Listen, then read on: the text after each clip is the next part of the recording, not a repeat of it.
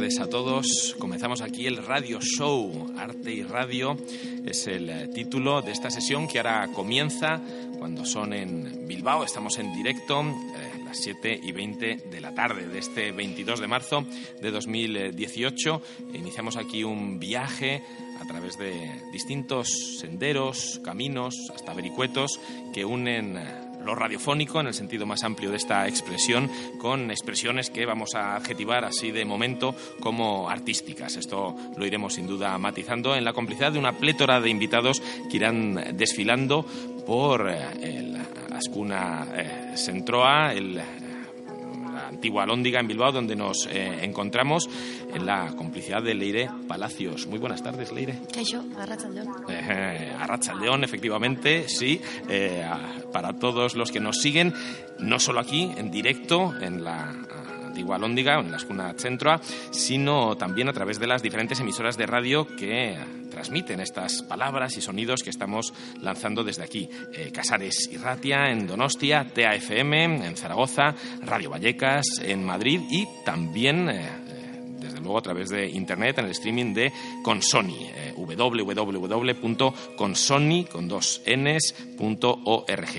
Importantísimo ya desde aquí lanzar nuestro agradecimiento a Consoni, quien ha hecho posible eh, que se produzca todo esto que están ustedes escuchando y ya disfrutando. Eh, María Moore, Mus Brunet, Iñaki Landa, Arcaiz Solea, Ollane Amurrio, eh, todo el equipo de Consoni ha hecho un enorme esfuerzo para que esto tenga lugar y también queremos extender ya desde estos primeros compases de la emisión nuestro agradecimiento al mencionado Ascuna Centroa Iván, Iraya, Raquel, Irune, Maite, el resto de colaboradores, amigos que aquí nos acogen. Eh, no estarían llegando estos sonidos hasta ustedes si no fuese por el buen hacer en el control técnico de sonido de Félix Gosencia y de Isra Rodríguez. Y eh, en los mandos técnicos, capitaneando toda esta misión, está Alberto de la Oza, a quien también agradecemos muchísimo que nos eh, acompañe. Por dar alguna información acerca de lo que también está sucediendo aquí, no podemos compartirlo ciertamente a través de las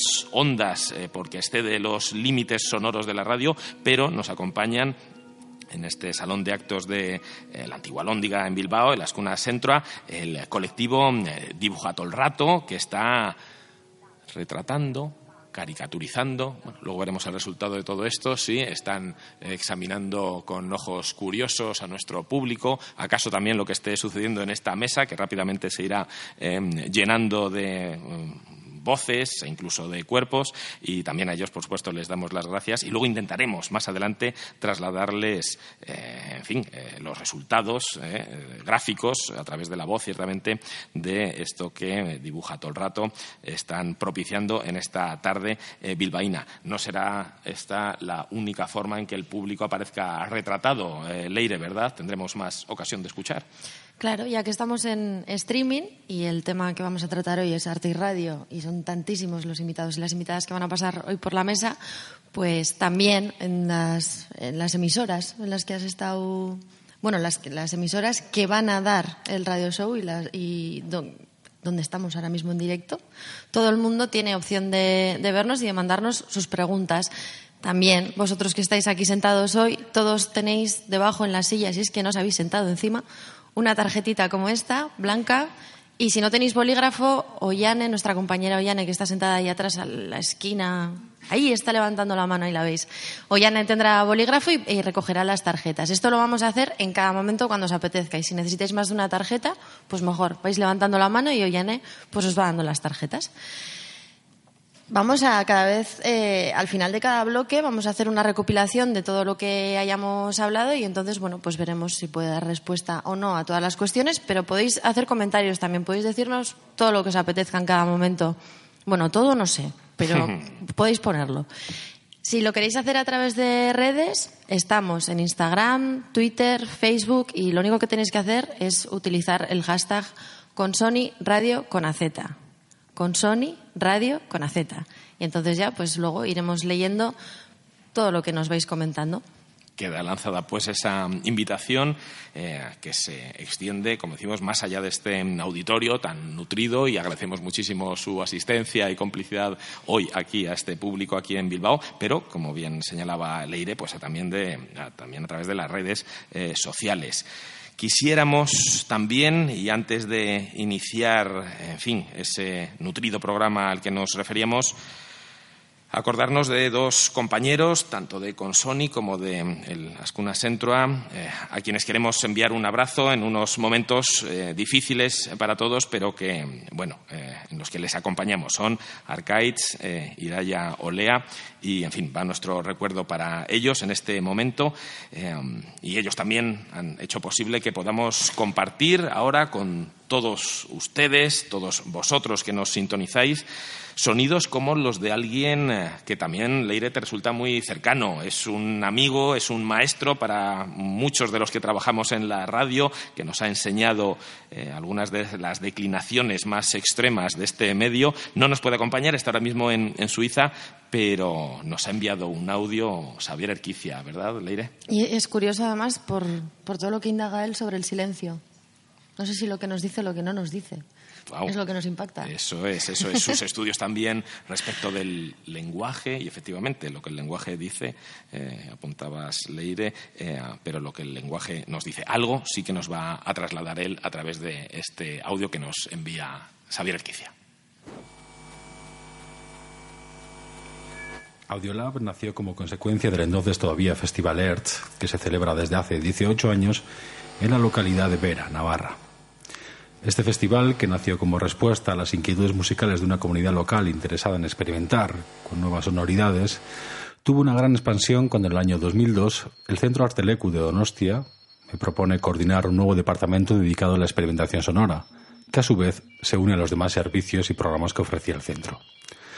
Desde ese momento y hasta el año 2014, el Laboratorio Audiolab Artelecu organizó en colaboración con una larga lista de entidades, instituciones y colectivos más de 120 eventos, principalmente talleres, que de alguna forma expandieron la función inicial de ERTZ a una comunidad mucho más amplia y variada.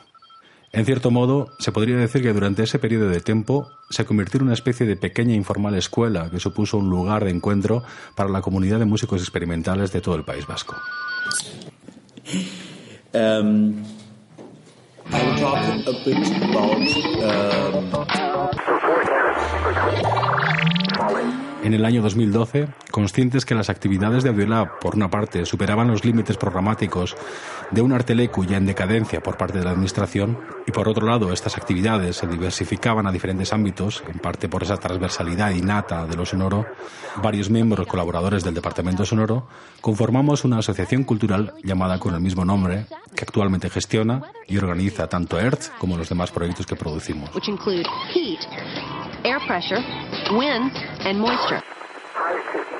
Entre los proyectos desarrollados por la asociación se pueden encontrar algunos de largo recorrido, como el mapa sonoro de Euskal Herria, soñumapa.net, proyecto colaborativo y abierto online en funcionamiento desde el año 2005 y en el que han participado ya más de 500 personas compartiendo más de 3.000 documentos.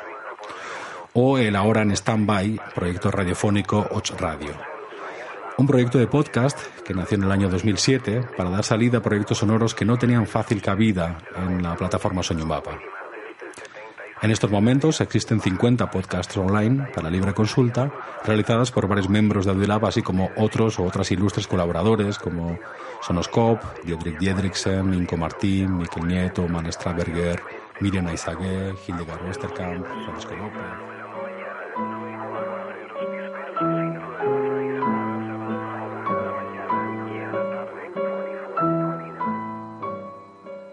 Esta radio dejó de funcionar de forma regular paralelamente a la triste desaparición del proyecto Artelecu, el cual hacía posible la viabilidad económica del proyecto. Durante ese tiempo, nuestras actividades en torno a la radio incluyen piezas realizadas por encargo para diferentes radios, como Euskadi Ratia, Radio Euskadi, Radio Nacional de España, Radio France Internacional, Websin Radio o algunas plataformas que supongo se encuentran representadas en esa mesa que tenéis enfrente. Um, I think it's seven times.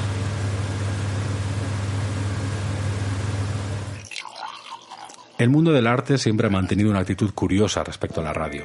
Si bien sus primeros inventores desarrollaron la tecnología para otros usos más relacionados con la interconectividad y labores de monitorización o salvamento, la radio pronto encontró un camino mucho más diversificado y rico en todos los sentidos, convirtiéndose en un tiempo casi récord para la época en un más media, con todos los pros y cons y contradicciones que eso conlleva. La Segunda Guerra Mundial, también llamada Guerra del Ruido, llevó esas contradicciones al límite y al abuso, convirtiéndose en arma masiva, primero por los soviéticos, luego por los nazis y finalmente entre los llamados aliados. En este punto y tras el final de la guerra, el desarrollo ya no solo de la radio, sino de otras tecnologías sonoras, recibe un usual impulso, lo que da pie, por ejemplo, al nacimiento de laboratorios sonoros por toda Europa. Sin embargo, en España, ausente de la Gran Guerra por convaleciente, este desarrollo sucede de una forma mucho más lenta, de hecho casi imperceptible, hasta el punto que podríamos afirmar, sin exagerar, que llevamos unas cuantas décadas de retraso respecto a otros países en cuanto a desarrollo y promoción de otros o nuevos lenguajes radiofónicos. El estricto control sometido por el régimen franquista, en general a los medios de comunicación y en específico al medio radiofónico, nos ha llevado a una cultura radiofónica muy limitada y condicionada, encerrada principalmente en un estudio sin ventanas, donde no entran otros sonidos que no sean aquellos reglados y uniformados una radio que no acepta ruidos ni silencios. No es casualidad que las mayores aportaciones realizadas recientemente hayan venido de museos como el MAGBA o el Reina Sofía, liberados en cierto modo de esa presión ejercida sobre los medios de comunicación. Son estas plataformas las que poco a poco, con sus limitaciones, y junto a honrosas excepciones como el programa Art Sonora, están realizando una gran labor ya no solo de difusión de las artes sonoras, sino de pedagogía de la radio, mostrando otras formas de hacer y ampliando por ende el propio concepto de radio. Ya en la década de los años 20 del siglo pasado, el poeta prefuturista soviético Belimir Klebnikov alertaba de este potencial pedagógico de la radio.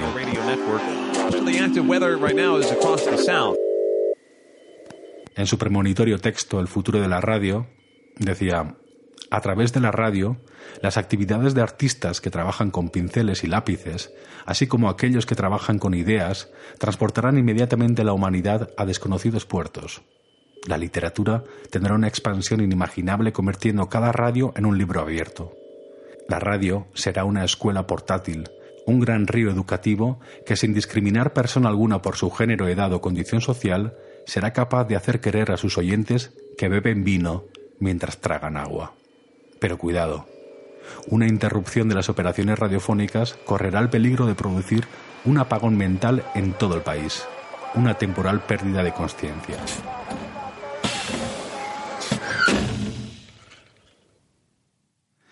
Puede ser que, sin resultar demasiado pretencioso, esa sea todavía la labor a realizar desde los y las que trabajamos sobre y con la herramienta radiofónica. Evitar un apagón, que aquí parece que hace tiempo que ocurrió en un ruidoso silencio radiofónico que todavía reverbera. Konsoni askuna zentroarekin irratzaioa entzuten zabiltza, artea eta irratiare buruzkoa. Konsoni radio konazeta jastaka erabiliz jarrai gaitzakezu.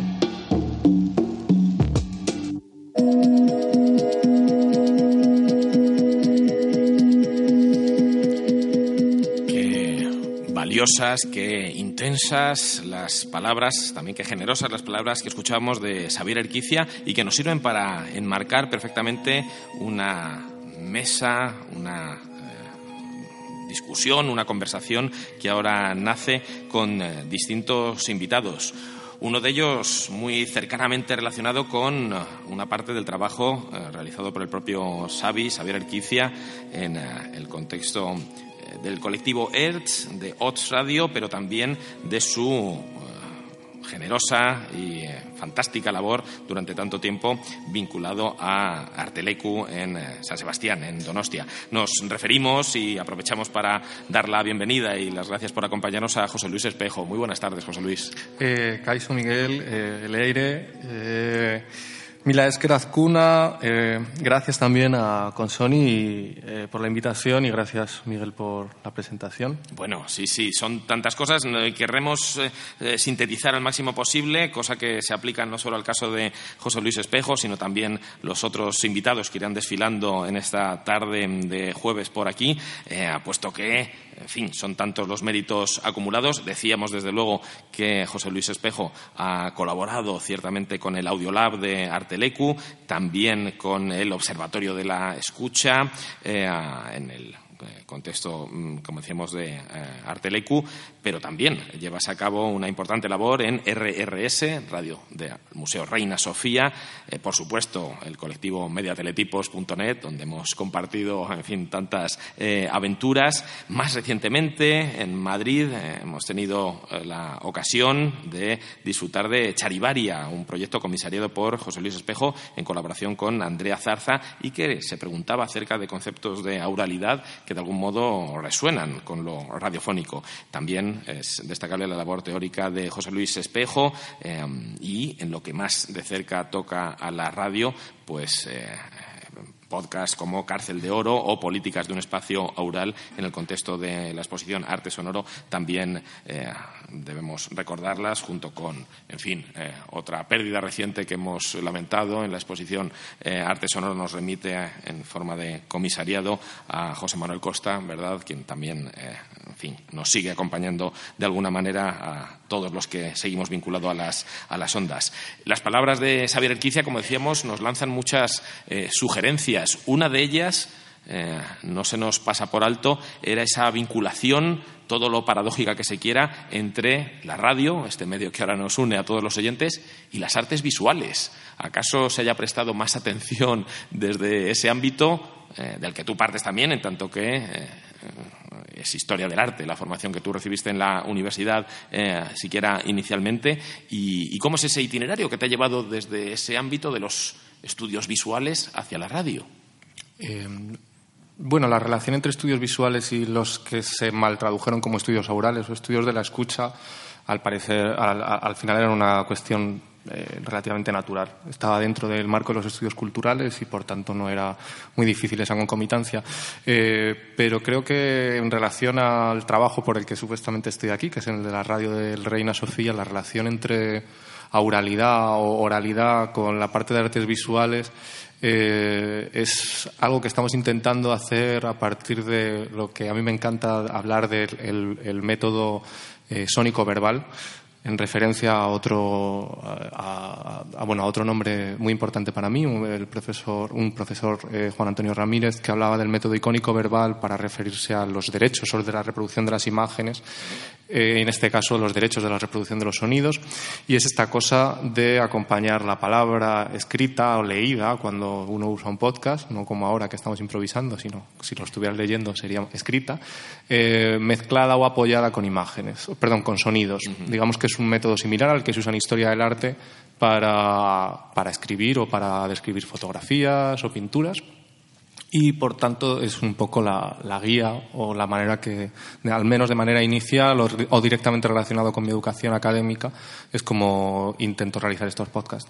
Eh, quizás también dándole otro giro a la pregunta inicial e intentando disolver eh, esa paradoja o acaso contradicción entre. Eh, menos insistimos en el plano de lo, de lo aparente, esa contradicción entre la radio y las artes visuales, se pueda pensar que los museos, o más ampliamente la propia historia del arte, ha permanecido durante mucho tiempo excesivamente silenciosa. Eh, sí, desde luego. Bueno, eh, había alguna persona que nos diría que en un contexto más amplio, justo como lo que nos acaba de contar Xavi de manera enlatada, eh, hay otros museos en otras partes de Europa y de Estados Unidos donde el sonido ha estado muy presente en los últimos 50 años. Sin embargo, sí que es cierto que las salas de museos, incluso por sus condiciones acústicas, no son espacios especialmente acondicionados o preparados para la parte sonora y, por tanto, temporal de las artes. Eh, sin embargo, la relación de la historia del arte a través de la oralidad y, por tanto, de la memoria de los artistas, eh, comisarias o comisarios, eh, sí que ha estado más o menos clara como medio de documentación, como mínimo Y yo creo que desde ahí es un poco desde donde han partido quizás los, los proyectos radiofónicos en museos, y pienso no solamente en el nuestro, sino también en Sonía. Eh, de, de, Radio Web Macba y a partir de ahí ya eh, nuestros trabajos han ido evolucionando en otros, en otros aspectos. Pero creo que la oralidad sí que es un poco el, el primer medio de relación entre lo que se hace y, y vaya, y lo que se mira. Mm, qué bonito y cuánto te agradecemos que nos permitas eh, introducir tan eh, fácilmente a quien también nos acompaña y mucho que nos alegra en esta mesa, Ana Ramos. Muy buenas tardes.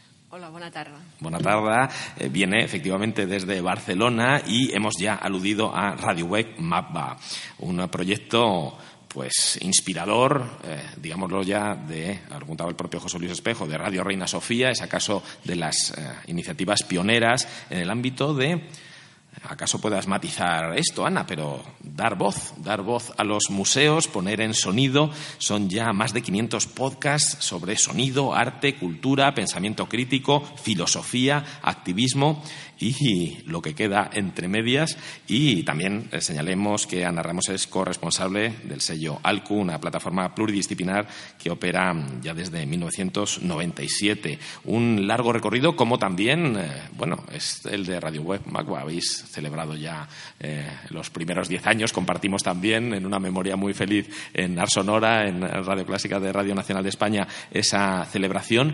Pero ahí seguís. ¿Vale esta expresión, dando voz al museo? Mm, a mí hay, como algunas fugas que me gustaría señalar, ¿no? Antes de empezar a esta idea de, pensar en la radio como una cosa, como un, espacio para dar voz. Y creo que uno tal vez es un, creo que es un elefante en la habitación, ¿no? que hablamos de radio, pero en realidad, eh, como mínimo, los proyectos que estamos aquí, en realidad estamos haciendo podcasting. Y entonces, ahí, en, esa práctica que, opera desde la red, que opera en diferido, eh, eh, existen otras competencias y otras negociaciones con, con, lo que estamos homenajeando, señalando la radio, ¿no? Pero también hay otras cosas que dejan de estar. Eh, pese a que Xavier, eh, Xavi mencionaba pues esto, que, realmente el espacio radiofónico ha sido un espacio eh, muy, muy duro para, para mm, divulgar cierto tipo de, narrativas o, de sonidos y que tal vez los museos pueden haber ocupado o pueden empezar a, pueden haber abierto este espacio a estas otras narrativas, estos otros sonidos en, esta transferencia de espacios ocurren, ocurren, cosas que son significativas, hay un desplazamiento. Entonces, eh, y también hay cosas que, dejan de ocurrir, y de esto seguramente nos podrá apuntar mucho eh, Pepe Iges, pero o sea, la, inmediatez, eh, la, interferencia, lo accidental, los artefactos y, todo lo que se puede hacer artísticamente con eso no ocurre en los espacios que habitamos nosotros. Es más, por ejemplo, esta situación que estamos teniendo aquí ahora mismo, que igual se nota un poco con mi voz y mi aceleración, eh, para nosotros, o sea, nuestras voces no aparecen nunca en, los podcasts que producimos. O sea, nuestra subjetividad queda un poco eh, eh, disuelta en esta mm. práctica. Entonces, creo que es, muy, o sea, es, importante empezar esta, esta introducción señalando que, que somos eh, primos hermanos, pero que, habitamos eh, realidades y, circunstancias y posibilidades distintas. Y una vez señalado esto, para mí es importante, pues, o sea, cuando hablamos como de la radio como un altavoz, yo creo que para después de 13 años de, estar picando piedra y de, trabajar el espacio, creo que para, para nosotros la radio ha sido muchas otras cosas. La radio ha sido una forma de, como indicaba un poco Xavi, de, aprender, de aprender sobre la marcha, aprender haciendo, de, experimentar, un poco un laboratorio, un laboratorio en el cual hemos tenido una, comunidad de una serie de socios eh, mm, maravillosos, pero no solo la gente que, hemos invitado a charlar y que nos ha nos ha regalado su, su, maleta de conocimientos, sino también la gente que está dentro del proyecto. Es un proyecto que vivimos de una forma muy coral, en la cual participan artistas eh, sonoros, artistas eh, investigadores y también gente que está como aprendiendo. Y hemos aprendido juntos Y ese, esa, esa, parte de comunidad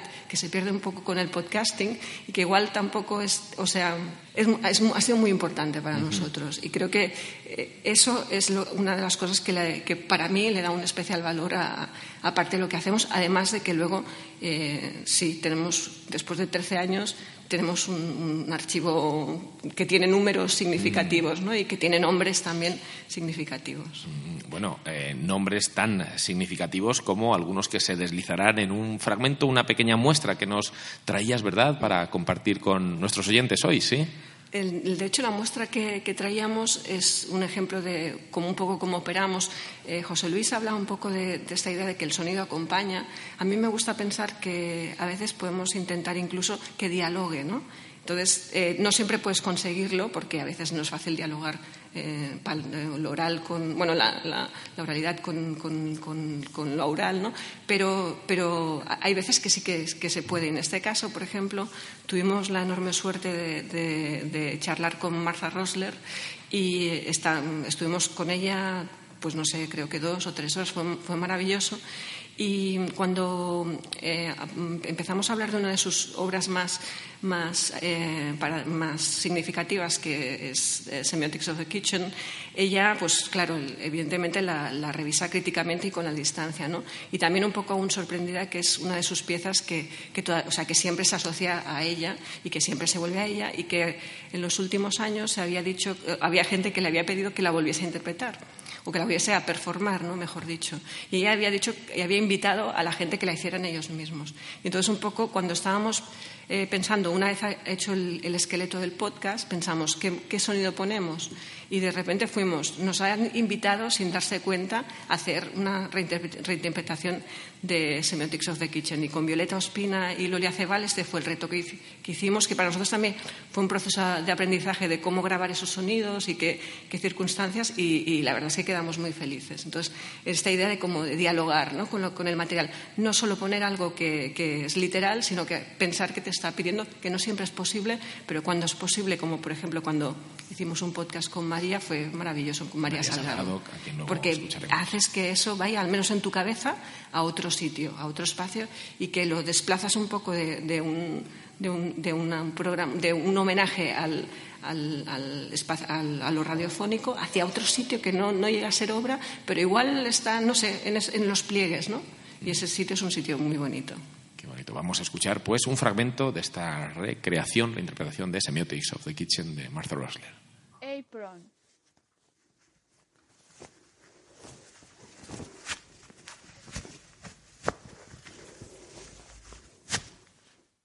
Bowl.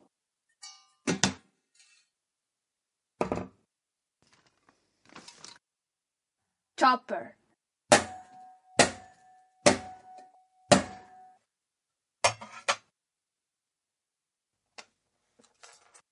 dish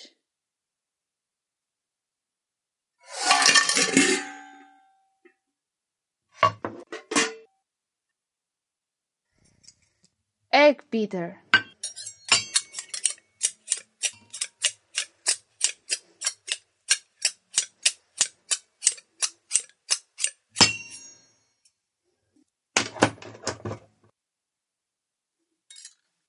Fork.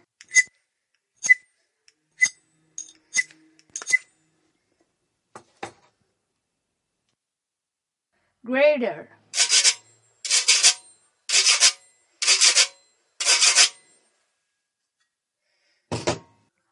Hamburger press.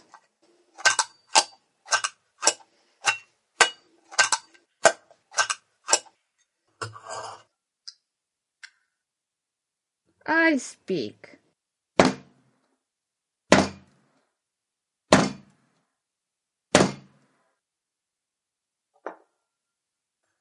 Juicer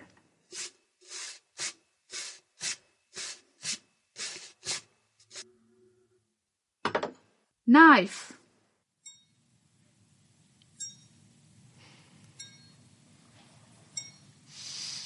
Suspendemos aquí la escucha de este fragmento de Semiotics of the Kitchen que imaginamos, ¿verdad, Ana, que podría continuar y desplegarse eh, recorriendo ese catálogo de menaje y de, en fin, oralidad y auralidad, escucha referencial, imposible o muy difícil, no recrear visualmente, ¿verdad? Muchos de los elementos que nos trasladaba eh, Martha Rosler. Luego quisiéramos, por supuesto, preguntarte cómo surge eh, todo esto y de qué convergencias, eh, no solo conceptuales, como escuchábamos, sino también humanas, ¿no? Algo describías de esa presencia en el MAGBA, ¿no? esa caja de resonancia para lo que hacéis en RWM, Radio Web MAGBA. Pero antes también quisiéramos presentar y escuchar y dar la bienvenida y las gracias por acompañarnos al tercero, último de los eh, participantes en este primer encuentro, Juan Jesús Torres. Juanje, muy buenas tardes. ¿Qué tal, Miguel? Es una eh, suerte, una alegría poder contar contigo.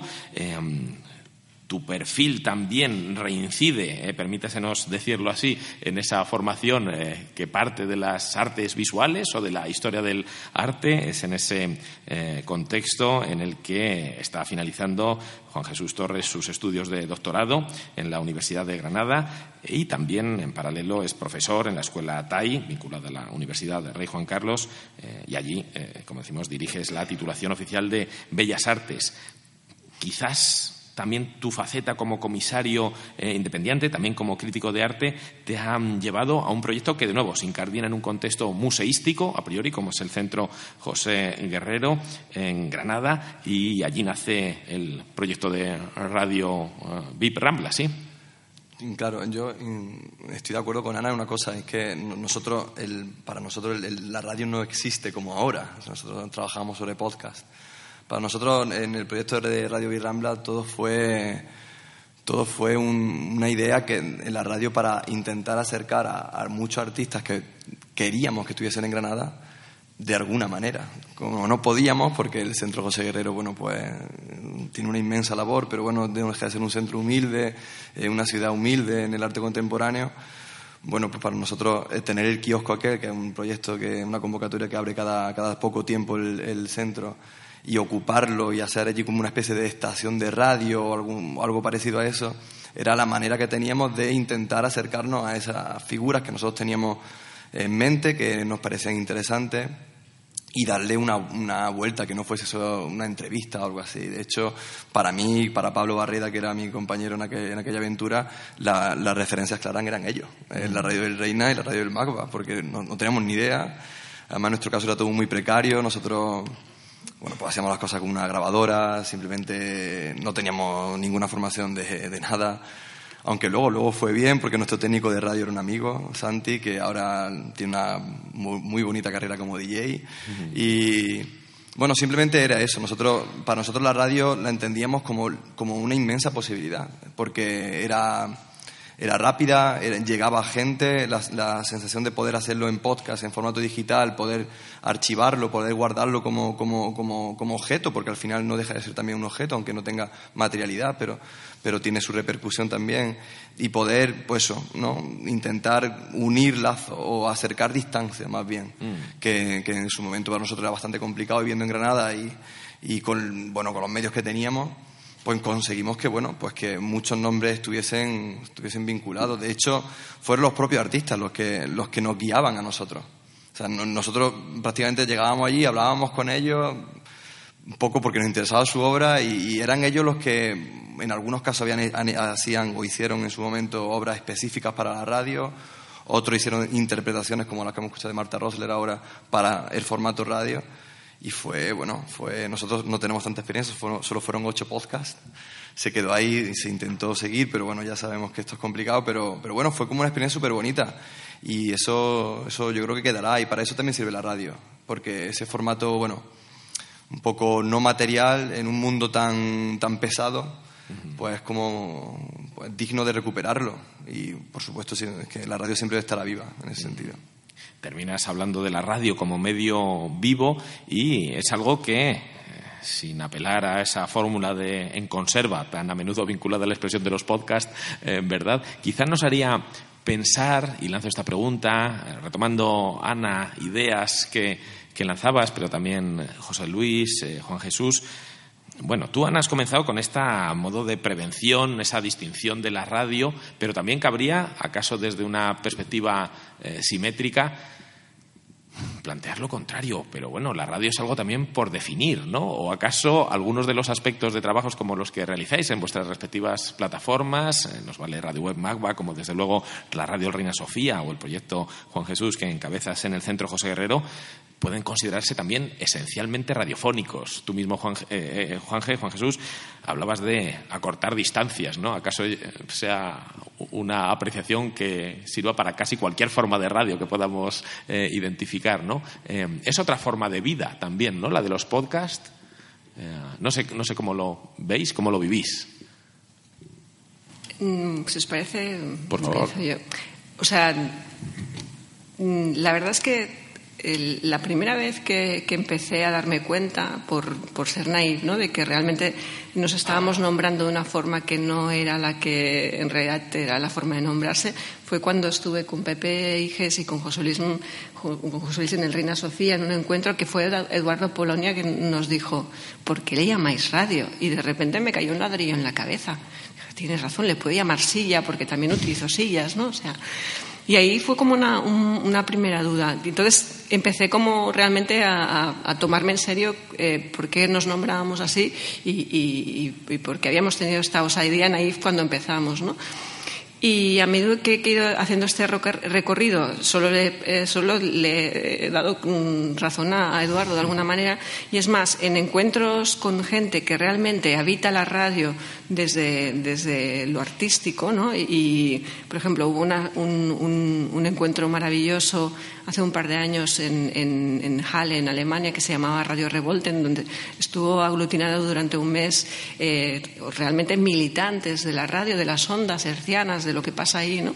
Y también desde una perspectiva de, artística, que realmente el podcast para ellos era el fin de, o sea, o sea lo, lo que les estaba matando, ¿no? Eras el enemigo. Y, conversaciones muy interesantes y, entonces ahí realmente me di cuenta de que eh, el espacio que ocupamos eh, habita otras lógicas. Eh, por ejemplo, la duración. O sea, nosotros en Radio Web Magua nos dedicamos, o sea, a, durar mucho porque podemos. Esto en las ondas no puedes. pero como en, en el formato online puedes volver y regresar y regresar, no pasa nada si realmente habitas estas duraciones largas y de ensayo y de realmente es algo que no ocurre en el otro espacio, por tanto, ahí es donde podemos florecer, algo que podemos experimentar, algo que podemos como, como gozar de ello y ofrecer también algo que, trabajar algo que no existe en, en otros espacios. Entonces, Ahora, en el momento en el que estoy, eh, eh, mi conclusión es que no estamos en competencia, sino que es más, lo que, lo que, hace un tiempo que llevo pensando es que eh, tenemos que empezar a pensar nosotros desde el podcasting cómo volver a la radio. Ahora que la radio empieza, la FM empieza a cerrarse, o sea, y esto lo hemos hablado también en una sesión que hicimos con el equipo de, Radio Reina Sofía en Madrid, con José Luis y con Olga Sevillano, con, también estaba José Manuel Costa y, y Javier, Javier Álvarez y en plan de. Eh, tenemos que pensar también lo que está ocurriendo porque al apagarse este espacio estamos eh, dejando, abandonando un espacio en el que también ocurren cosas y que es diferente a lo que ocurre en el nuestro. ¿no? Entonces, ahora empiezo a pensar esto no en, no en competencia, en intentar entender lo que, lo que pasa en el otro espacio y, y cómo se pueden trazar puentes. Ahora, de ahí a que podamos hacerlo, pues. De hecho, lo que está pasando aquí es un poco las dos cosas, ¿no? Porque existe online y también se está, se está retransmitiendo. Y creo que estos dos espacios hay, hay que seguir como ocupándolos. Sí, no sé, José Luis, ¿cómo percibes estas ideas de Ana? Bueno, ahora que, que, ya se me pasado así el calentón del, del directo, y, gracias a que Ana lo ha recordado, me gustaría comentar que la radio El Reina Sofía no, soy solamente yo. Eh, ya sé que no hay que hacer créditos todo el rato, pero evidentemente Olga Sevillano es la coordinadora, eh, Rubén Col y María Andueza, eh, digamos que son el resto del equipo principal y luego tenemos colaboradores más puntuales, entre los que bueno, entre los que, por ejemplo, Miguel también ha, colaborado hace, hace, un tiempo. con esto que planteabas o sea, eh, lo que planteaba Miguel, la, posible diferencia, ya no sé si volver a la radio herciana o no. Eh, de hecho, creo que todo este. así como todo este barullo mental que os comentaba al principio no sería posible si no fuera porque estamos trabajando con voz grabada, editada y porque de hecho controlamos directamente el programa de edición y la edición. Es decir, toda esta cosa de hacer que la voz analice la imagen igual que el texto analiza, perdón, que la voz analice el sonido de la misma manera que el texto analiza una imagen en un libro, mm, lo veo, vamos, no sé si se puede hacer o no en la radio en directo porque directamente yo he aprendido a hacerlo haciendo, eh, haciendo corta y pega, que también imagino que es otra, otra cosa eh, muy de la práctica que tenemos actualmente. Efectivamente, nosotros eh, grabamos y luego cortamos, añadimos, regrabamos. No existe en ningún momento esta presión. Eh, otra lógica que, que, yo aprendí también de, de, Ana y de Radio Web Magua era que funcionamos más por la lógica de ser un archivo que por la lógica de ser una radio. Es decir, tenemos de radio el hecho de las formas y bueno, efectivamente no nos, no nos planteamos tanto eh, el medio o el contenedor y simplemente nos llamamos radio, pues porque sí, para que nos entendamos. Pero efectivamente tenemos más la cosa de archivo. Otras lógicas que nos han venido eh, cercanas, por ejemplo, la del net label. O sea, también, eh, por, eh, por, lo menos en la, radio del Reina Sofía, en la que se produce obra de artistas directamente para, para, la, para, para este archivo, para esta radio del Reina, nos aunque podríamos seguir llamándola radioarte, efectivamente Polonio o, o Pepe Iges eh, nos recordarían que eso no es exactamente radioarte y que funciona más en la lógica de un net label en el que se hace un encargo y se, se cuelga en la web para que se pueda descargar o escuchar. O sea que sí coincido y simplemente apunto un par de cosas más. Mm, no, fantástico. Y además eh, entendemos cómo tampoco encajaría del todo, se podría argumentar, ¿no? desde la perspectiva de un, sello en la red, un net label, cómo ¿no? tiene otras temporalidades, otras líneas también. Eh, entendemos todos que son formatos en proceso de redefinición y que no sabemos si llamados a convivir, incluso como apuntaba Ana Ramos, a sustituir a otras tecnologías que ya eh, fenecen. Y es en ese eh, vertiginoso momento en el que surge un proyecto como el vuestro, eh, Juan G., Juan Jesús Torres, en Granada, ¿sí? Claro, porque nosotros, los, los podcasts era un fin. Porque, claro, cuando en el proceso de pensamiento de cómo, de cómo estructurar un proyecto que tenemos en mente, pero que eh, nos resultaba bastante complejo desarrollar materialmente, dijimos, bueno, pues ahí están los podcasts. O sea, claro, como nuestro modelo eran, es que literalmente eran ellos, sabíamos que cómo trabajaban, sabíamos más o menos como cuál era un funcionamiento y podríamos y que creíamos que podíamos controlar los procesos, desde llamar a un artista, eh, digamos, guionizar de alguna manera el programa, grabarlo, aunque fuese de una manera un poco torpe, y luego confiar ciegamente en Santi que lo arreglase. Porque, claro, nosotros no teníamos, no teníamos mucha idea.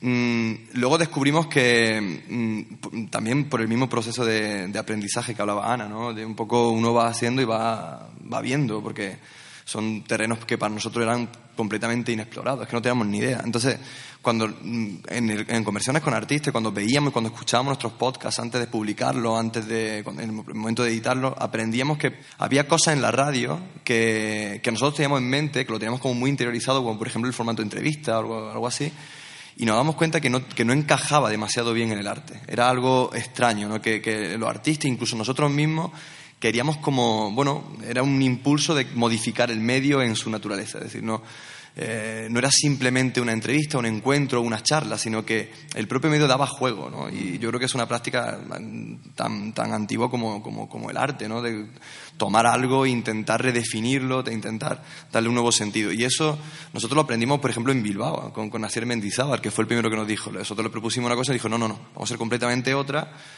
porque como artista planteaba eh, precisamente eso, ¿no? O sea, materializar de alguna manera ese espacio etéreo que es eh, la radio. Así que probablemente eh, una de las cosas que nosotros aprendimos en el proceso era que era muy complejo poder hacer una radio en directo. Para nosotros hubiese sido imposible. Primero por, por, falta de formación, que probablemente la pudiésemos haber solventado en, en, otro momento, pero también porque no sabríamos exactamente qué, qué hacer, qué, qué, qué explicar, de qué manera llevar un programa para que esa sinergia que se iban creando en, en todo el proceso de, realmente resultasen en un momento dado. Y eso era algo que a nosotros nos preocupaba un poco. De hecho, cuando quisimos hacer una segunda temporada de Radio Birrambla, nos encontrábamos con ese problema. Entonces, eh, creo que para nosotros no, el proyecto en sí se fundamentó y se pensó como podcast Y no sé si afortunadamente o desgraciadamente no, no pudimos llegar más, más allá. Eh, lo vimos con un fin, lo conseguimos y, estuvimos contentos en ese sentido. Mm, aunque ahora que lo que habláis probablemente sí que ah, se requiera una redefinición de, de- o cómo encajar el arte o cómo encajar todo, todo ese tipo de cosas que ocurren dentro de los procesos creativos en un, en un ambiente como, como el de la radio. Eh, Nosotros sí que podemos aprovechar algunas posibilidades del directo, eh, como es también en esa vocación que tú mismo, eh, Juan Jesús Torres, eh, vindicabas hace unos minutos, a cortar distancias. Pues ahora con nuestro público y gracias a la mediación de Leire, Leire Palacios, sí que podremos escuchar algunas de las cuestiones lanzadas a través del público que nos acompaña. Seguimos cuando son las ocho y cuatro minutos, casi cinco minutos en Bilbao. Continuamos en el Ascuna Centroa eh, y también a través de las redes sociales, ¿sí? No sé lo que nos ha ido eh, llegando y si podemos, eh, Leire, poder escucharlo, ¿sí? Está, esos pasos delatan la proximidad creciente de Leire. Hola. Eso estaba esperando. La música. Bueno, no sé si alguno, alguna de vosotras tenéis alguna pregunta acabada o habéis escrito algo en las tarjetas. Si lo habéis hecho así, pues se lo entregáis a, Ollane y entonces lo podremos leer. Pues eh, en redes lo que os puedo contar es eh, lo que se ha contado un poco desde el comienzo y ha sido el, el precalentamiento. Hemos tenido un, un post de un tal Miguel Álvarez Fernández, no sé si te suena. Que, ah, sí, puso algo en Facebook en su momento. Sonia Fernández también eh, nos ha puesto algo bastante bonito que pone muy feliz de participar con Snorkel en el Radio Show de Consoni con muchas voces que recogen muchas otras voces. Hace un par de días con un GIF muy divertido que era bueno, una radio por la calle, ¿no? Cogida de, la mano. Eh, con Sony también ha dado paso al principio de, lo que iba a ser el Radio Show Boy, poniendo el link, que lo tenéis en redes también, de, de lo que es el streaming. Y ha utilizado una foto nuestra en la que salimos en una postura muy guerrera. ¿Ah, sí? Sí. Bueno, Bueno, estamos... si lo queréis ver, pues está, está en redes la foto. en fin, Bastante. Sí, nos han pillado en un momento. los límites de lo sonoro para Divertido. eh, animar a nuestros oyentes a que también nos vean, ¿sí? Ha habido ¿Acaso vídeos, estemos eh, disolviendo desde luego en mi caso Leire la magia de la radio ya en cuanto aparezcan esas imágenes, pero bueno, en fin. Ha habido vídeos en, en Instagram también de, de los momentos que estamos viviendo ahora mismo y em, en Twitter, que es donde ha habido un poco más de movimiento, tenemos a, a Ricardo Colabora ahora, eh, un fiel de los radio shows de, de Consoni, que nos dice cosas tan bonitas como esto es pura oralidad, oralidad y visualidad concomitantes, primas hermanas que habitando en un mismo lugar lo hacen desde posibilidades distintas. Dar voz a los museos, escuchar los museos, el museo como selector de frecuencias, el museo como caja de resonancia, como amplificador de discursos, ondas sonoras que expanden el museo, arte que se escucha y dialoga, ruido. No hace una pregunta, hace un montón de preguntas. Espero que estén nuestros invitados también tomando nota de todo ello. Y por el momento esto es todo en, en redes, pero de todas formas, si luego también vosotros queréis hacer alguna pregunta de la siguiente mesa, pues claro, esto se va reinyectando. Muchísimas gracias, Leire, Leire Palacios. Bueno, eh, en todo caso cabría también, eh, Juan Jesús, José Luis, Ana, una metapregunta, ¿no? La relación con las redes sociales, que también están eh, ciertamente, o ya han, asumámoslo, transformado el panorama mediático, ¿verdad? Y redefinido a la propia eh, noción de medio de comunicación, ¿verdad? Su unidireccionalidad. ¿Acaso tenga que ver esa transformación con la que vosotros estabais eh, a la que vosotros estabais aludiendo, ¿no? Esa salto hacia el, el podcast, otros formatos que nos desdibujan determinadas definiciones de lo radiofónico más tradicionales. Bueno, nosotros la, la- verdad es que en este sentido eh, tenemos una re- relación de relativo diálogo, como de, de- de termómetro de cómo qué pasa y qué, pero tampoco eh, es más bien uni- unidireccional. No, no, de- para nosotros no es tampoco ni un espacio en el que recibamos, com- mm, no sé, no, o sea, somos muy activos, tenemos una, una un- una cuenta de Twitter y, lo que intentamos, sí que es verdad, es como visibilizar mucho todos los procesos que hacemos, ya sea las lecturas que estamos haciendo para una entrevista, ya sea las personas que están implicadas, ya sea también cosas que pasan en otros sitios que están o sea, amplificando un poco todo lo radiofónico que nos pueda interesar, haciendo homenaje a este espacio que, que habitamos, pero más allá del, lo normal que pasa en este espacio, no, o sea, es muy importante, pero no,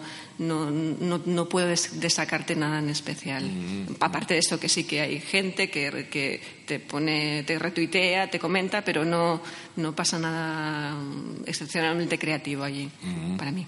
Sí, eh, nos permitiría también esto reflexionar, eh, José Luis, eh, Juan Jesús.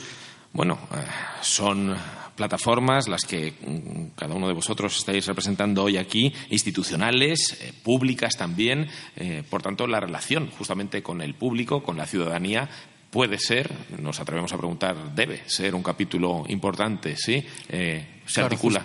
justo ahí era donde yo quería señalar en, en que la radio del Reina Sofía está dentro de bueno, de esa estructura jurásica que es el Museo Reina Sofía, que está dentro de otra estructura todavía más tiránica, que es la del Ministerio de Cultura.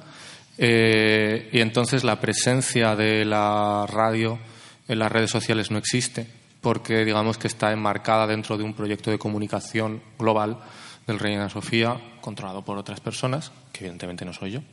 Y, entonces esto impide por completo que tenga una presencia activa o real. Eh, en cuanto a la comunicación con el público, eh, la verdad es que esto, que contado así parece como una historia de miedo, eh, en realidad está bastante bien porque nos ha liberado de, de la noticiabilidad y de la respuesta y por tanto, o sea, de la supuesta respuesta que tiene que dar una institución de la talla del Reino Sofía y por tanto esto permite cierta libertad de movimientos a la hora de, hacer unos contenidos que no están tanto pensados según los criterios eh, bueno esa cosa tan horrible de para el público medio sino que están lanzados eh, según criterios pues más personales o subjetivos simpatizáis desde Centro José Herrero, desde vuestro proyecto, Juan Jesús? Yo estoy de acuerdo con José. Una cosa es que cuando una radio todavía, al menos en nuestro caso, todavía no, ni siquiera en el Centro José Herrero encontró la, la potencia de, ser, de estar presente. De hecho, para que esté presente dentro de la web del Guerrero tuvimos que pelearlo mucho y hay que casi estudiar para, para encontrarlo. Mm. Quiero decir, forma parte de la actividad, de un poco lío. Y, y, bueno, entre que el Centro José Guerrero, por su estructura pequeña, que, bueno, son pocas personas los que lo llevan, que no tienen, que no tienen una presencia en redes tan tremenda como pueden tener otros centros, entre que yo personalmente soy malísimo con las redes sociales, no tengo nada, y, y, y Pablo, que bueno, tampoco. nosotros no, en su momento, cuando, cuando el proyecto estaba presente allí en el kiosco, pues sí que intentamos. Pero nunca conseguimos mucho más allá de, de tener, más allá de likes en ciertas redes sociales, en Facebook y tal, tener más bien redes de calidad, ¿no? O sea, yo creo que las redes de calidad nosotros las conseguimos de una manera antiquísima, que era viajando. Fuimos al MACBA, fuimos a eh, estuve en Bilbao, estuve en Madrid un montón de veces. o sea, íbamos a encontrarnos con la gente. Y yo creo que ahí es cuando salen sinergias. De hecho, hoy estoy aquí precisamente por eso. Las redes sociales tienen su, su, su repercusión siempre y cuando se usen con inteligencia, con, con sabiduría, porque y con respeto institucional. O sea, hay que tener gente detrás que te ayude. Desgraciadamente para nosotros no deja de ser una actividad dentro de un kiosco, tal. Bueno, nos costó un poco, nos costó bastante, la verdad. Mm. Así que aquello, en, nuestro caso en redes sociales acabó muriendo el, proyecto, nunca, nunca lo tuvimos como una referencia, mm. aunque entiendo que claro que supongo que para otras cosas pues servirá. A nosotros no nos sirvió mucho. ¿Nos sirven acaso tus palabras, Juan Jesús, para lanzar una última cuestión? El tiempo sí que nos apremia en el directo, ¿eh? no tenemos esas eh, ventajas del, del podcast, tenemos otras, tenemos otras, esa vivacidad y esas otras redes a las que te referías, más cercanas, acaso más intensas, em, como son las que vinculan vuestros respectivos proyectos. Hemos compartido, y bien que lo celebramos en otros encuentros anteriores a este, que tanto le agradecemos a Consoni y a la antigua Alóndiga aquí en Bilbao, em, pero siempre, no sé si convendréis conmigo, lamentamos ¿no? la ausencia de una continuidad, eh, más allá de ¿no? este carácter esporádico ¿no? de, estos, de estos encuentros. No se ha ¿verdad? articulado hasta ahora una red estable de comunicación de proyectos que, como estamos constatando, tienen tanto en común, ¿verdad? Y de la que podríamos aprender tanto todos. Eh, bueno, no la hay, pero, pero nos gustaría pensar que la va a haber y, de hecho ya hemos tenido algunas intentonas y algunas conversaciones y yo creo que eh, Vamos, sí, creo que es futurible. Bien, bien, bien, bien. Eh, ah, sí, supongo que es igualmente deseable, Ana Juan. Sí, de todos modos, o sea, al margen de que no hayamos creado una, una estructura más sólida, sí que hay como una, como una red de, de camaradería, ¿no? O sea, todos nosotros ya habíamos coincidido, o cuando eh, Juan Jesús y Pablo vinieron a Barcelona y nos pidieron espacio, era como claro, o sea, como que hay como, como este, todos hemos aprendido desde la precariedad, desde el no saber, entonces eh, es, es, como de, ahí está como pequeña solidaridad, ¿no? Con, eh, y, y, conocimiento de lo que hacen. O sea, yo siempre que descubro algo de este tipo de que hay en la península, pues o sea, me pongo a seguirlo, a escuchar, a ver qué hacen, porque siempre puedes aprender o siempre o sea, ves cómo lo haces tú, ¿no? viendo lo que hacen otros también aprendes cómo haces tú las cosas. Entonces, yo creo que esta inquietud y, y curiosidad está, o yo qué sé, con, con Snorkel, por ejemplo, si me estoy súper atenta a lo que hace Sonia, o, bueno, de hecho, con, con, José Luis lo habíamos hablado, que creo que el, el mapa ibérico hay una hay un número de, de, de proyectos, muchos de ellos vinculados a instituciones, pero no de podcasting relacionados que, que relacionan arte y, y, y, este o sea y podcasting que es muy exagerado respecto a otros mapas. Entonces no sé creo que no sé si es porque estamos acostumbrados a lo precario y es un espacio que como decía Juan José eh, te permite hacer cosas con, con, una grabadora y un micro en, en, un rincón y aprendiendo a cortar y pegar que es como hemos aprendido todos no y hacer un recorrido. Pero esto es algo como que que, que, que, creo que también es significativo de señalar. ¿no? Mm, qué bonito. Y nos sirven también estas palabras de Ana Ramos pues para dar cierre, siquiera momentáneamente, puesto que esperamos también escuchar, seguir a la escucha de vuestros respectivos proyectos y ahora más cercanamente, desde luego, también las cuestiones que para esa mesa a la que ya hemos aludido, puesto que ahora Ana Ramos se refería a Sonia, eh, Sonia Fernández Pan, también hemos escuchado alusiones a María Salgado y, como no, también a José Iges, quienes nos acompañarán en una siguiente mesa. Nosotros ahora solo podemos agradeceros que hayáis compartido todas estas experiencias y seguimos a la escucha. Muchas gracias. Bueno, gracias a vosotros por hacer esto posible, porque aparte de, de este espacio es un, podemos luego charlar nosotros seguir con.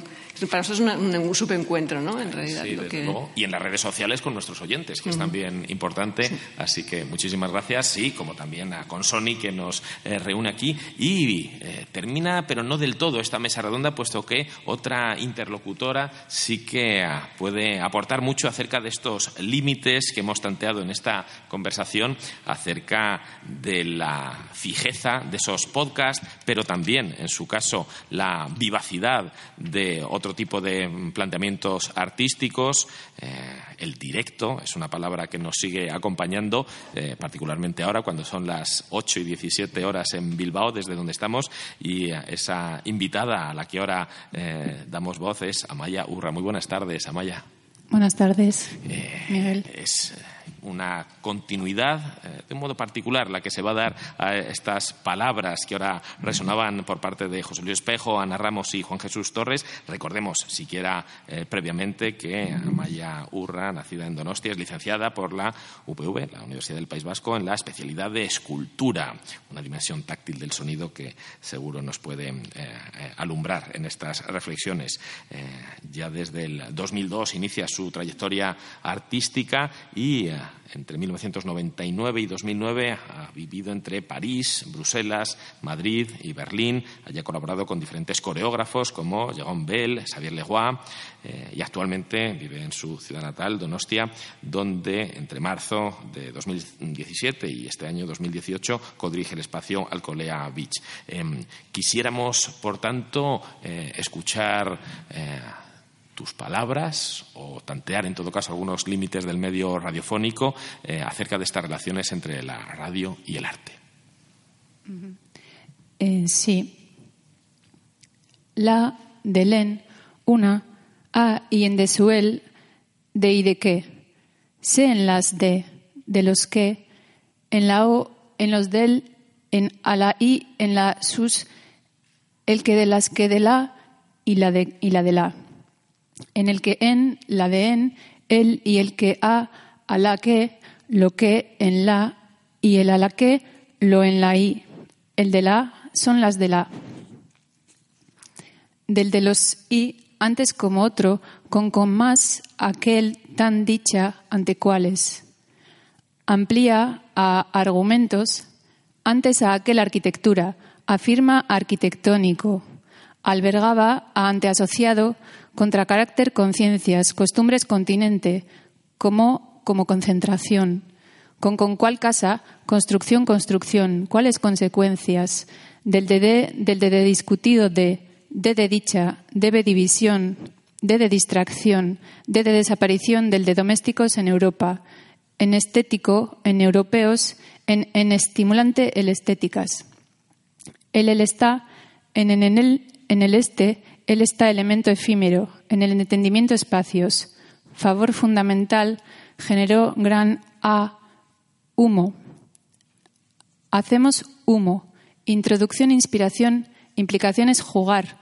Jugar la la, jugar la literatura, las los la, la las, la la las, la la la la, la la la lugar, lo lo la, las los llamas médico misterio, más modo número ningún nociones, nos o otro olvidar objetiva, observar original, opiniones ocupa provocados, planta permite principio posible, por primera problema, proyecto públicos, qué, qué, qué, qué, qué religioso, representaciones realidad, recordemos, radical su sugiere, sé sido sin su sé, solo son simbólicas, radio trasplantó tierra, radio tan tratar una, uso un verdad, vez, vez, y y a aquel acerca actividad adquirir busca conversación como cortesía.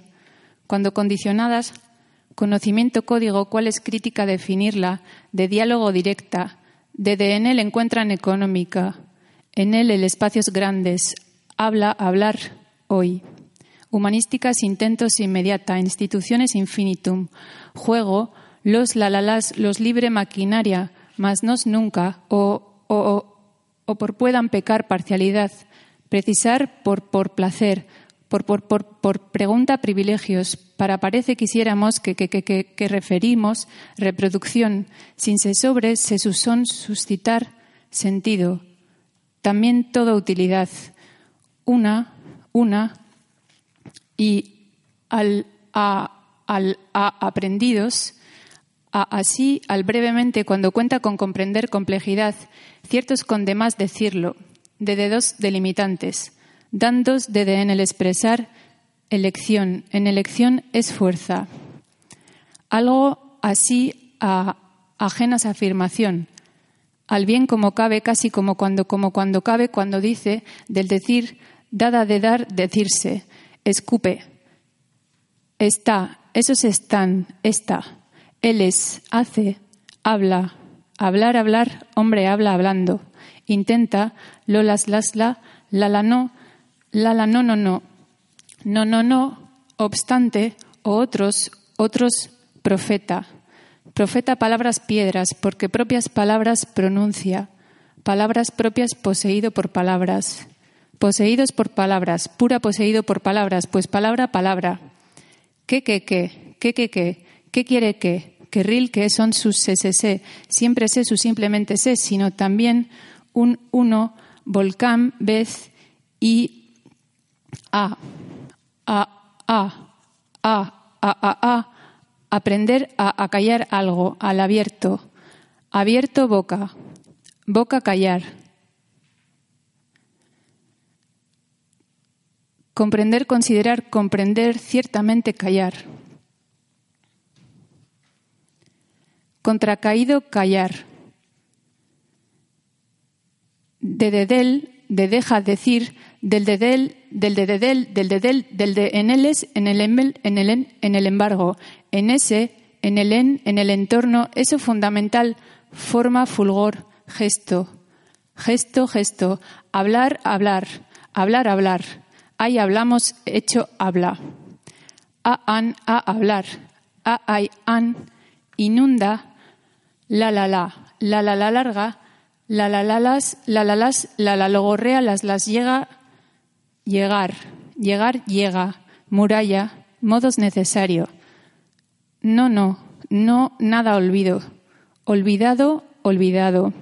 Palabra primero, pues palabra para. Poder primero palabra, presiona para pronunciada, porque palabra presente, puertas palabras, par patológica, palabreo, parlotear, porque porque palabras perdido. ¿Qué quiere? ¿Qué? Que, que, que resplandecer rompe significa. Sí sé silencio. Silencio, sin ser, sino silencio.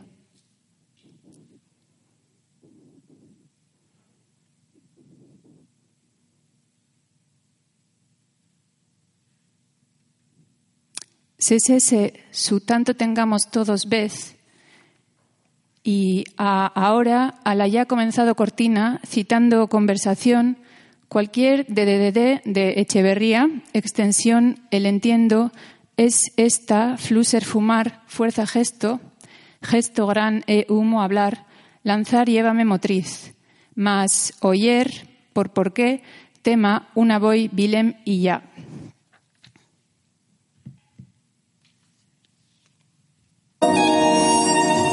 Estás escuchando el Radio Show con Sony con Azcuna Centro sobre arte y radio. Puedes seguirnos con el hashtag con Sony Radio con AZ.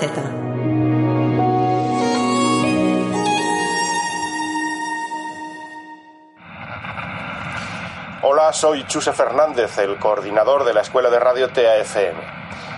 Eh, pregunta mucha gente qué es esto de TAFM. En primer lugar, deciros que estamos en Zaragoza, capital de Aragón, y ya sabéis que el surrealismo, Buñuel, Goya, estas cosas, el cierzo, ayudan a que seamos un poco especiales, un poco diferentes en cuestiones creativas.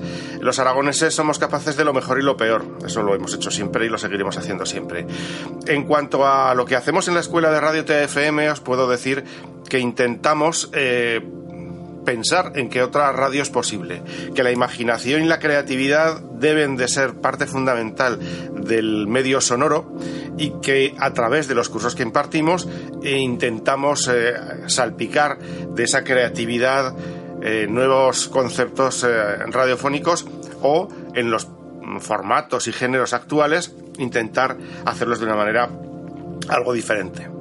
Esto nos ha conducido a que, bueno, pues eh, en el año 2012 nos concedieran el premio Ondas a la innovación radiofónica, que en el año 2013 obtuviéramos también el premio a la innovación radiofónica en radio online por parte de la Asociación Española de Radio Online eh, y bueno, eh, en otros certámenes internacionales como el Prix Marulik de Radio Croacia, especializado precisamente en contenidos creativos. Bueno, eso es lo más sencillo es que os metáis en tafm.net y veáis nuestro currículum, que bueno, pues es el que es la verdad es que somos diferentes en muchos aspectos y pensamos en la radio de una manera diferente a, lo que podría ser lo habitual.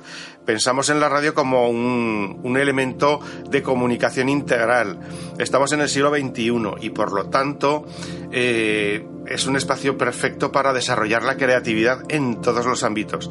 Si además sumamos el contenido sonoro, la producción radiofónica a un nuevo dial, como puede ser Internet, las posibilidades del mensaje se multiplican casi de manera infinita. Una pantalla nos permite acceder a contenidos sonoros, pero también a contenidos visuales. Si mezclamos ambos, estamos haciendo radio, pero estamos haciendo otra cosa.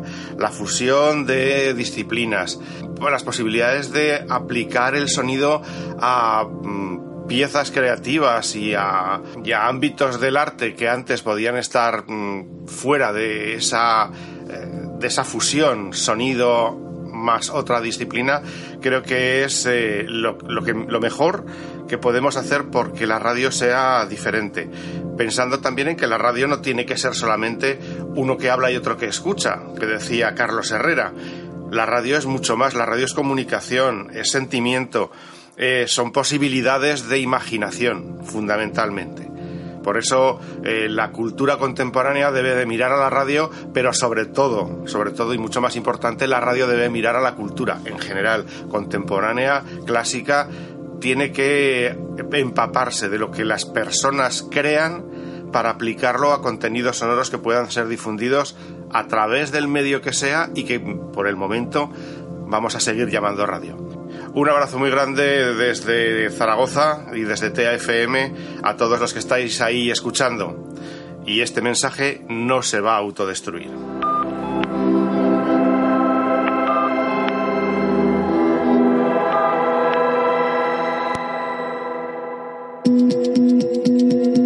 ¿Estás escuchando? ¿Estás escuchando? Me da mucha vergüenza. ¿Estás escuchando el radio show con Sony con AZ? Con Sony askuna zentroarekin irrati showa entzuten zabiltza. Artea eta irratiari buruzkoa. ¿Estás escuchando el radio show con Sony con AZ? Sobre arte y radio. Con Sony Radio con AZ hashtagka erabiliz jarrai gaitzakezu. Síguenos con el hashtag con Sony Radio con AZ.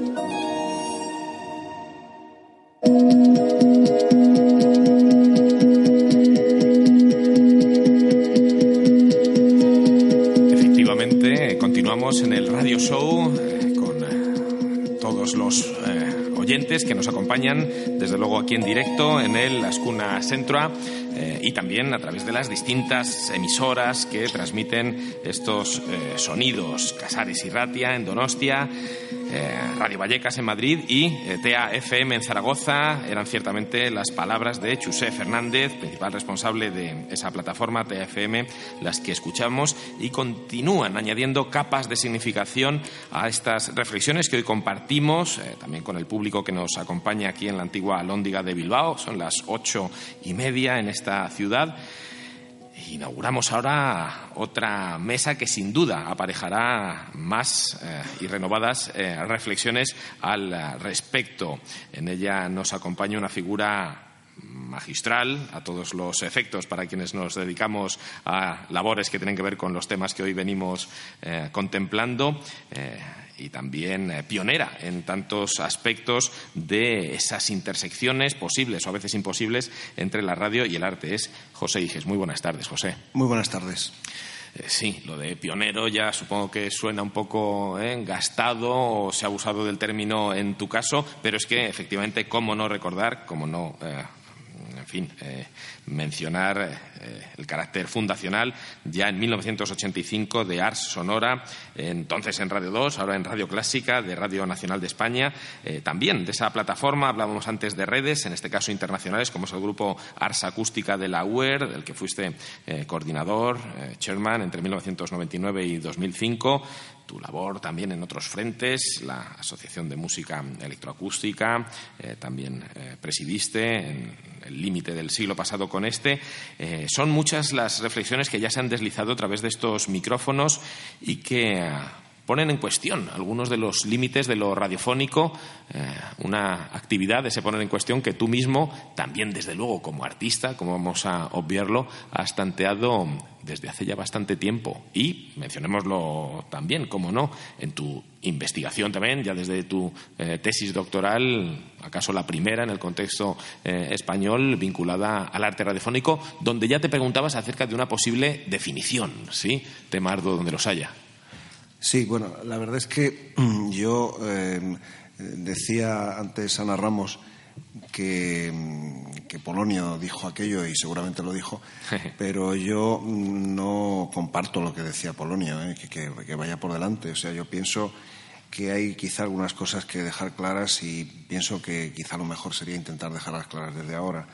Eh, yo estaba tomando notas cuando, cuando estaban hablando ellos José Luis también, con, con la experiencia de, de, la radio Reina Sofía.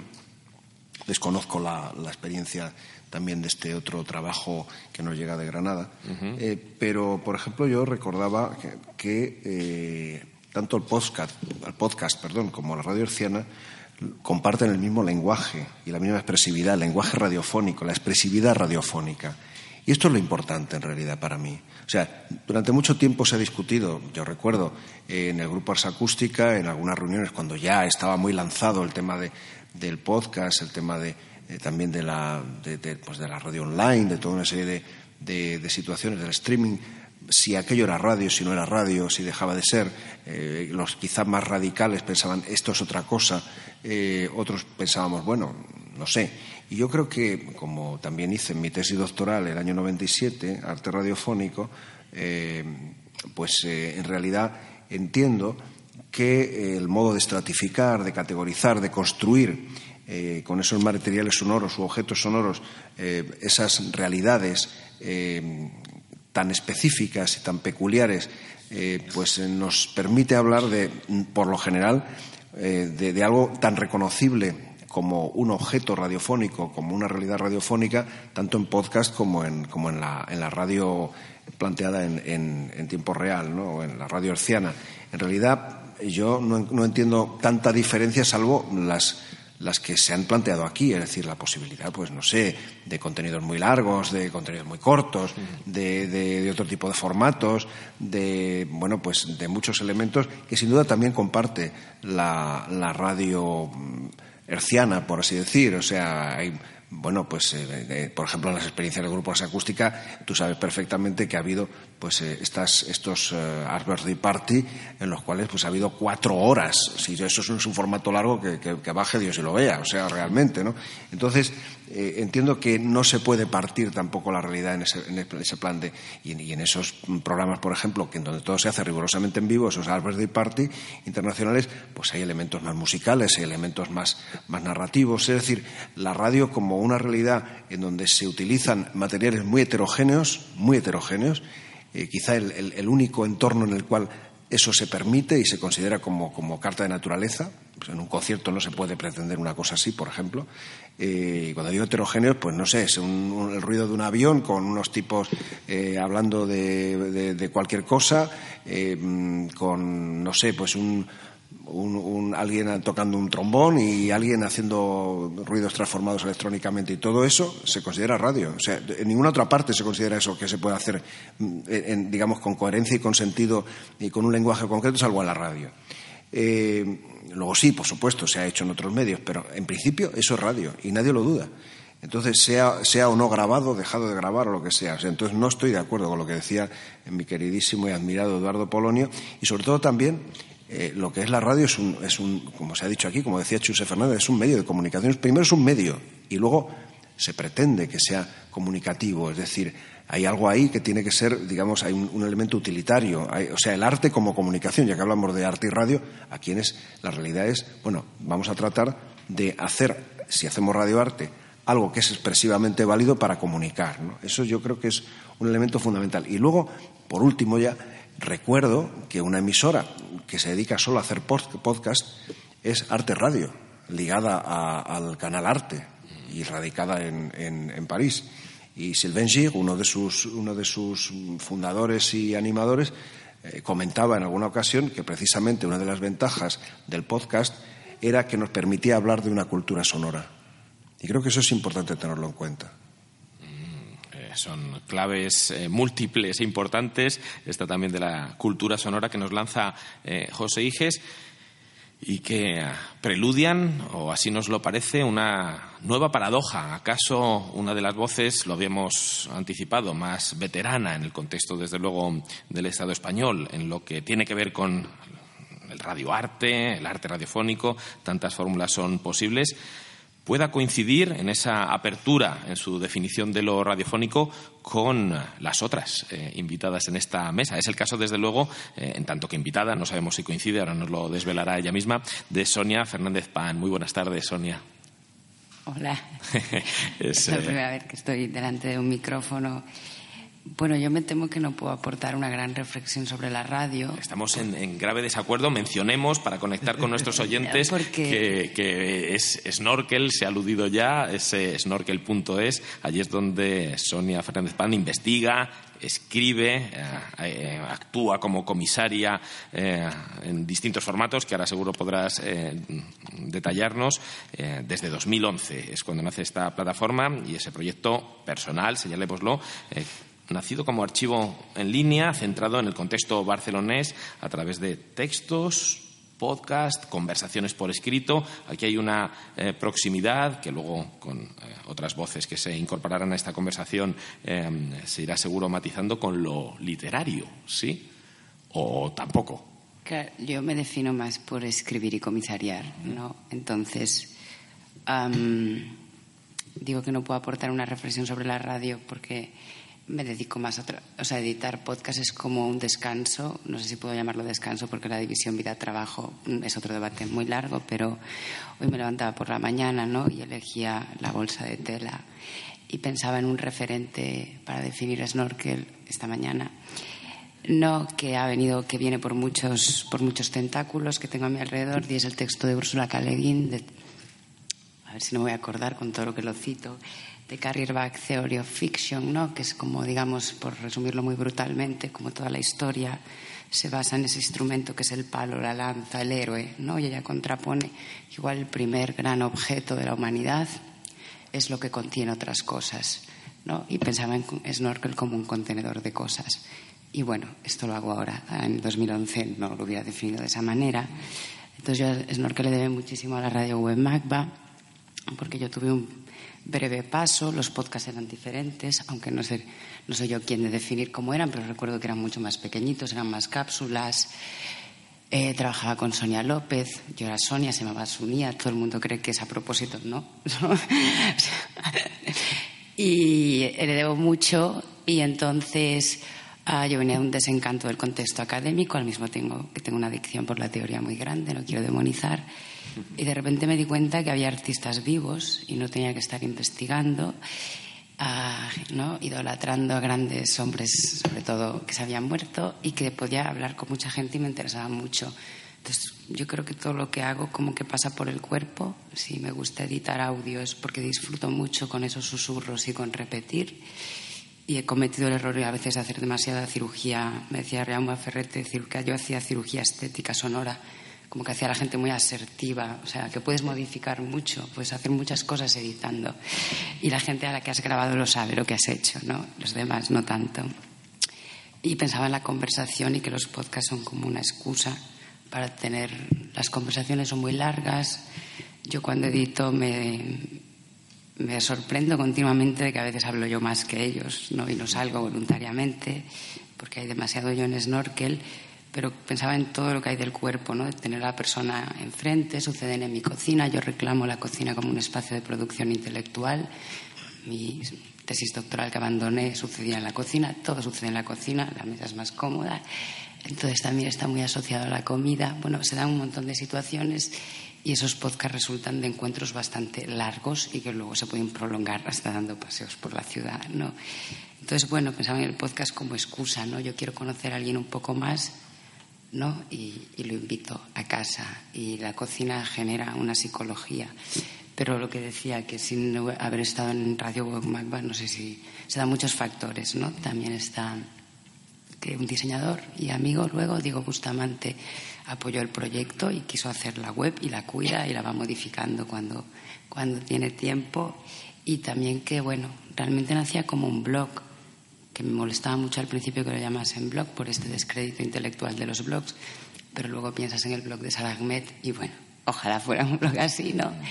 Y, bueno, no sé, por eso que no, nunca he reflexionado sobre la radio en sí o la relación entre, entre radio y arte, si bien abandoné una tesis doctoral sobre el llamado arte sonoro, que ahora no estoy muy distanciada, ¿no? Y son una excusa para que sucedan otras cosas y son una parte. Antes quería investigar el contexto barcelones, era como un investigar haciendo y un aprender haciendo. Y ahora no, ahora lo que yo estoy leyendo, hay gente que trabaja esto, no sé, es como muy tentacular, no sé ni cómo. Entonces sí que es, es que tendría, para explicar Snorkel hay que explicar muchas cosas bueno, personales. Queda en todo caso, Sonia, la invitación a visitar snorkel.es, desde luego, eh, así, y a lo mejor así recapitular algunos de los tentáculos que se han lanzado también en tu eh, intervención. Sí, no podemos reprimir el comentario acerca de también la cocina como espacio de escucha de la radio más tradicional, ¿no? Seguro que muchas también. escenas familiares y posiblemente con un contexto femenino también, ¿no? Eh, evidentemente, ¿no? Esa forma de escuchar que asociamos a eh, se tocan, ¿no? Esas radios más arcaicas o arcaizantes con los planteamientos que estamos hoy compartiendo con nuestro con nuestro público. Eh, hablabas también de editar, ¿no? Esa labor, editar el podcast y acaso pueda tener que ver esa dimensión estricta o puramente editorial con la concepción de la poesía de nuestra siguiente invitada, María Salgado. Muy buenas tardes, María. Hola. Eh, en fin, se han lanzado ya tantos temas que no sabe uno cómo eh, reconducirlos, pero seguro que les podemos dar mucha proyección si añadimos a la eh, ecuación o al potaje, ya que estamos en esas metáforas, pues tu labor como poeta, que se entremezcla también con tu labor ciertamente investigadora. Trabajando con el lenguaje. Eh, tú misma escribes como material de textos, audiotextos y acciones. Eh, importante también toda esta reflexión que entronca eh, la escritura y la oralidad con tu labor en el seminario Euraca también, ¿no? Ahí se nos reenvían unos dominios con otros, ese dispositivo de lectura, escritura y pensamiento colectivo que ha tenido distintas sedes en Madrid y que también se articula a través de una lista de correo electrónico siempre muy fértil en significados y en invitaciones. Mencionemos, siquiera de pasada, los libros de poesía Ferias, ya en 2007, 31 poemas en 2010, Ready, 2012 y Hacia un ruido, frases para un film político en 2016. Y mm, ciertamente es obligado y también feliz mencionar tu colaboración desde 2012 con el compositor Fran MM Cabeza de Vaca. eh, uno de vuestros proyectos casi también resonaba al escuchar a Sonia Fernández Pan. Caben todos los ruidos, ¿verdad? Y mm, tienen cabida, ¿no? En vuestra labor. Eh, también habla- hablaba José Iges de cómo la radio, históricamente, yo creo que de esto ya se dio cuenta el propio Bertolt Brecht, eh, acaso por ese agnosticismo del micrófono, pues permite que confluyan eh, palabras, sonidos que podría adjetivar algunos como musicales, ruidos e incluso silencios. ¿Hay una relación cercana con tu, eh, eh, entre esta dimensión eh, radiofónica y tu concepción de la poesía, de lo poético? Sí, teóricamente sí. Yo quería tomar aquí el papel más de oyente, ya que creo que mi única experiencia haciendo radio es de adolescente en una radio muy pequeña que se llamaba Radio Utopía, que era donde yo vivía en San Sebastián de los Reyes. Y simplemente decir que el programa era los martes a medianoche y teníamos siempre la sensación de que nadie lo había escuchado. Y como oyente, digamos que años después yo he sido muy usuaria de archivos sonoros, que bueno, no voy a entrar en la discusión de qué tipo de radio son, de poesía, como pueda ser Pen Sound, ¿no? Y para mí una de las sorpresas más bonitas de cuando llegué al lugar donde se grababa Pen Sound es que era un cuarto igual de pequeño que aquella otra radio o que cualquier otro lugar y que, que me había permitido una formación, que me ha gustado mucho escuchar esto que decía Klemnikov, eh, que ha citado Orquisia, ¿no? de una escuela, es una escuela libre, ¿no? Y, y creo que esa es una potencia de la radio y de estos podcasts que se han mencionado aquí y de la poca visibilidad o no tanta mediación virtual. Yo lo veo eso algo potente en, en un mundo en el que las pantallas capturan mucha presencia y la borran. Eh, yo, yo diría como oyente, una idea es eh, me siento mucho más libre escuchando que cuando tengo que estar mirando eh, la pantalla. Y, y bueno, pues hacía esta reflexión sobre haber estado años oyendo los, los audios de Pen Sound, que tienen grabaciones de poesía de, de antiguas, del de- desde, desde los años 20 y actuales, ¿no? que producen ahora. Entonces, esto, por ejemplo, para mí es muy importante como poeta porque, porque yo entiendo que la poesía es un dispositivo también sonoro, incluso cuando está escrita eh, es un dispositivo que suena, pero en el siglo XX tenemos la ventaja de poder oírlo, de poder contrastar las versiones. Me gusta mucho escuchar dos versiones de un mismo poema, ¿no? Entonces, hay una idea, pero esto ya sería más teórico para mí, de poesía como em, máquina de captura de hablas eh, de distinto tipo y pensaba, bueno, pues el dial de la radio de alguna manera hace de ese, digamos que el poema es el dial y se pone sobre el, el- una franja de lengua y la transmuta en algo que oyes después, ¿no? Pero es teórica, ¿no? He disfrutado mucho lo- los, los podcasts que se han mencionado aquí del MACBA, de, de Radio Reina Sofía. Estaba pensando, una cosa que no me gustó de Pensound es eh, cuando hicieron una radio de continuidad, que es que ponen un algoritmo, digo yo, vamos, no lo sé, y es, eh, todo el archivo empieza a sonar así aleatoriamente y enseñan mucho músculo porque tienen un archivo gigante, pero yo, por ejemplo, como oyente no lo disfruto porque como que me di cuenta que en continuidad me gusta más top radio, ¿no? O sea, como canciones viejas que, que yo reconozco y, y, solo aprendo el nuevo cantante.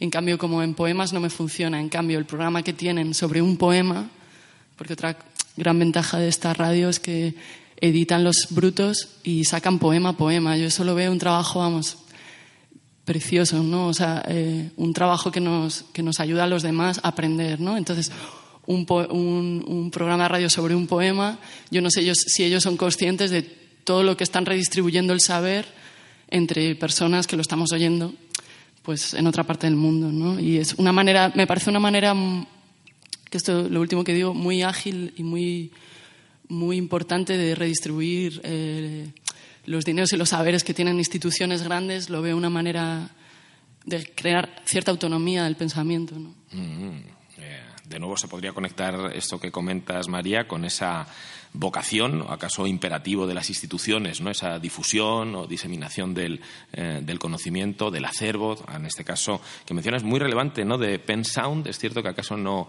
eh, acudamos a esta idea como modelo de radio o de radioarte, puesto que se entronca más bien con esa tradición de la poesía, eh, del modernismo para acá. Mencionemos ya a modo casi de cuña publicitaria que también podremos eh, recordar esas genealogías y a Gertrude Stein en una eh, intervención de María Salgado que servirá para clausurar esta sesión que estamos celebrando. Seguimos aquí, ahora a las nueve menos diez prácticamente, en Bilbao. Y de nuevo, otro de los ejes que han articulado vuestras respectivas intervenciones José, Sonia, María, es ciertamente la palabra.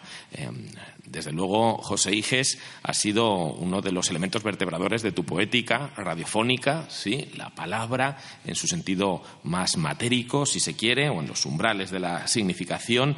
Es, desde luego, Sonia, tú lo referías, acaso uno de los puntos de partida, debidamente flanqueado por sus toses, eh, eh, respiraciones y demás manifestaciones eh, corporales, y qué decir en tu caso, María Salgado. Y, de nuevo, se nota ya que nos gusta la paradoja como estrategia de reflexión, ¿acaso sea también, tú misma María apelabas a otras emisoras comerciales, cuyo nombre no vamos a repetir aquí, el material, no sé si más abundante, pero en, todo caso el más gastado, ¿no? Esas radiofórmulas eh, donde la radio acaso empobrece su sentido eh, al acudir a algo que se nos ubica en las antípodas de ciertas compresiones de lo poético, como lo ya prefigurado, lo predefinido, eh, lo vacío, en última instancia, de, de significado en última eh, instancia, quiero decir, eh, qué papel desempeña la palabra o puede desempeñar la palabra en el contexto radiofónico, en este contexto radiofónico ampliado que estamos aquí presentando. Sí, tú mismo, José, si quieres. Eh, bueno, vamos a ver. Eh, la palabra es uno de los elementos fundamentales de, los elementos expresivos del medio radio, como se sabe pero si nos centramos en si nos centramos en mi propio trabajo Por favor, digamos, sí, sí. artístico evidentemente como yo he venido trabajando mucho entre el sonido y el sentido está muy claro que ese, esa, ese hemisferio derecho e izquierdo del cerebro también eh, funciona de una manera dual o, o, compartida en mi trabajo creativo y es importante para mí de vez en cuando trabajar con, con la palabra como elemento paradójico y también como elemento eh, comunicativo es decir, como, como dador de, una semántica. Sin embargo, yo quisiera ir un poco más atrás eh, y un poco más eh, en sentido más amplio y aludir a que en, la, en el medio radio y particularmente en, la, en lo que podríamos llamar arte radiofónico ha habido desde tiempo inmemorial, desde que la radio se convierte en un medio y se verticaliza de lo que es lo que nos decía Xavi antes, eh, esa época de la radio, diríamos, eh, que nos remite pues, pues a los radioaficionados, a, a la radio horizontal ¿no? de, principios del siglo XX eh, y se convierte en medio en los años 20 del siglo pasado, se verticaliza y a partir de ahí, pues curiosamente también nace la expresividad radiofónica y nace la experimentación. Y en esa experimentación, eh, precisamente, no solo la palabra es fundamental, sino que en el ámbito de la creación radiofónica lo es la relación con la poesía. La poesía sonora y la poesía fonética anteriormente a ella son fundamentales en, como, como, como, uno de los, digamos, subgéneros del arte radiofónico hasta nuestros días. Eh, y probablemente eh, lo que hemos escuchado antes eh, aquí se enmarca un poco dentro de esa tradición, diríamoslo así, el, el trabajo que hemos escuchado, la voz de Amaya Urra está o podría estar dentro de esa tradición fonetista pero recordemos que esa realidad fonética está ya en las parolas en libertad de los, de los futuristas y, está también cuando, cuando surge, diríamos, el, impulso fortísimo del nuevo Hörspiel eh, en los años 60 en la radio alemana, a la vez de Rundfunk, con Klaus Schöning como gran productor, pues ahí está, por ejemplo, Franz Mohn y tantos otros artistas, ¿no? que, poetas que están, Henri Chopin, por ejemplo, ¿no? Que ha hecho trabajos pues, eh, imperecederos en este campo, ¿no? y tantos otros. ¿no? Realmente hay una constante de, la palabra, pero también de la palabra poética y de la palabra poética, la experimentación con lo sonoro de esa palabra, que ha alimentado precisamente eh, pues, repertorios del arte radiofónico y desde, sobre todo, la producción de grandes eh, emisoras de radio públicas europeas y americanas. No sé, Sonia, eh, si te reconoces en estas genealogías que está apuntando en tantas direcciones José Iges, o tu llegada al sonido y a la voz, y por extensión a la palabra, bueno, procede de otros caminos, de otras rutas. Bueno, ayer tenía la suerte de escuchar a Lua Coder con Big Noises cuestionando muchas de las genealogías en las que me reconocía. Entonces, lo que seré muy breve. Pienso que también me, empecé a hacer podcast porque como persona que soy muy adicta al sarcasmo, en el texto escrito, por ejemplo, es muy difícil y la voz tiene significados no verbales que transmiten muchísima información. Entonces creo que el podcast permite, ¿no? Permite todos esos sí, esa cuestión material. Yo, por ejemplo, yo no estoy a favor de que la radio sea inmaterial. Para que estemos aquí se necesitan muchos cables, o sea, Snorkel es muy precario, es una grabadora que casi es como una entidad renqueante de lo viejita que está. Y, pero la palabra, yo soy, le decía antes a María, a mí pasa lo contrario, que, por ejemplo, sigo los podcasts de Ana, pero es que a las dos semanas, o sea, se me olvido. Entonces, si hay imagen, yo soy muy adicta a las conferencias, ¿no? Me duermo últimamente con Donna Haraway y Rosy Braidotti hablando juntas, que es como una nana para mí. Eh, y, se me queda más, no lo entiendo, porque soy una persona, pienso por texto y palabra como si teclease, y si hay imagen, como que se queda. Entonces, cuando escucho un podcast, me pongo así con la libreta, como si hiciera deberes y no siempre dispongo del tiempo. La cuestión de la cocina me encantaría, pero noto que, que los escucho dos veces. Me pasó con Martha Rosberg, que la escuchaba cocinando y dos veces y era I don't remember, ¿no? y volvía.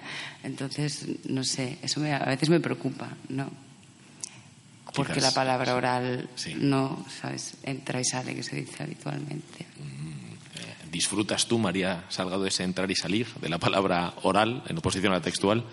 Sí, quería decir una cosa que a lo mejor no puedo repetir el nombre de la radio comercial, pero no la estaba poniendo en contraposición decía que justo en esa radio de, digamos, canciones melódicas estándar me gusta la continuidad. Eso es, sí, sí, y hay otra continuidad de la radio que me gusta, que es la de gente hablando, por ejemplo, como, como mm, poeta interesada en, poner el oído, digamos, en el espacio público cualquiera.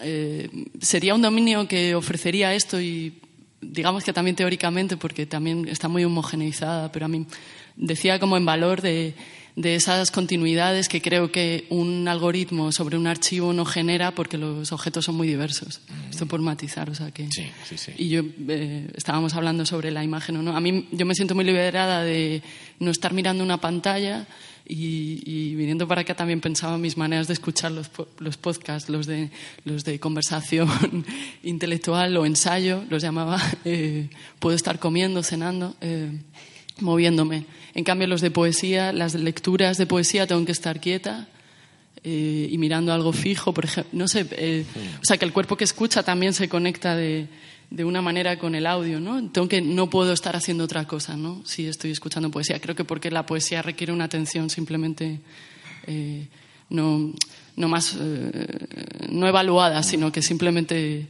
me fija ahí y y siempre tengo la sensación cuando escucho un audio de poesía grabado de una, de un recital que me gusta, o sea, que me gusta escuchar entero, quiero decir, de haber, de haber ido de alguna manera. Eh, no sé, eso es, creo que tiene ese efecto de cuerpo que, que a mí se me conecta en el oído, pero yo soy bastante de oído, digamos. Pensaba que si hiciese footing o running, que no hago, no, seguramente. Porque también se acelera el pensamiento, ¿no? Yo en bicicleta pienso mucho mejor. Lástima que cuando me bajo de la bicicleta se me paraliza todo de nuevo. Pero hay una cuestión muy somática en el pensar y en el escuchar también, ¿no?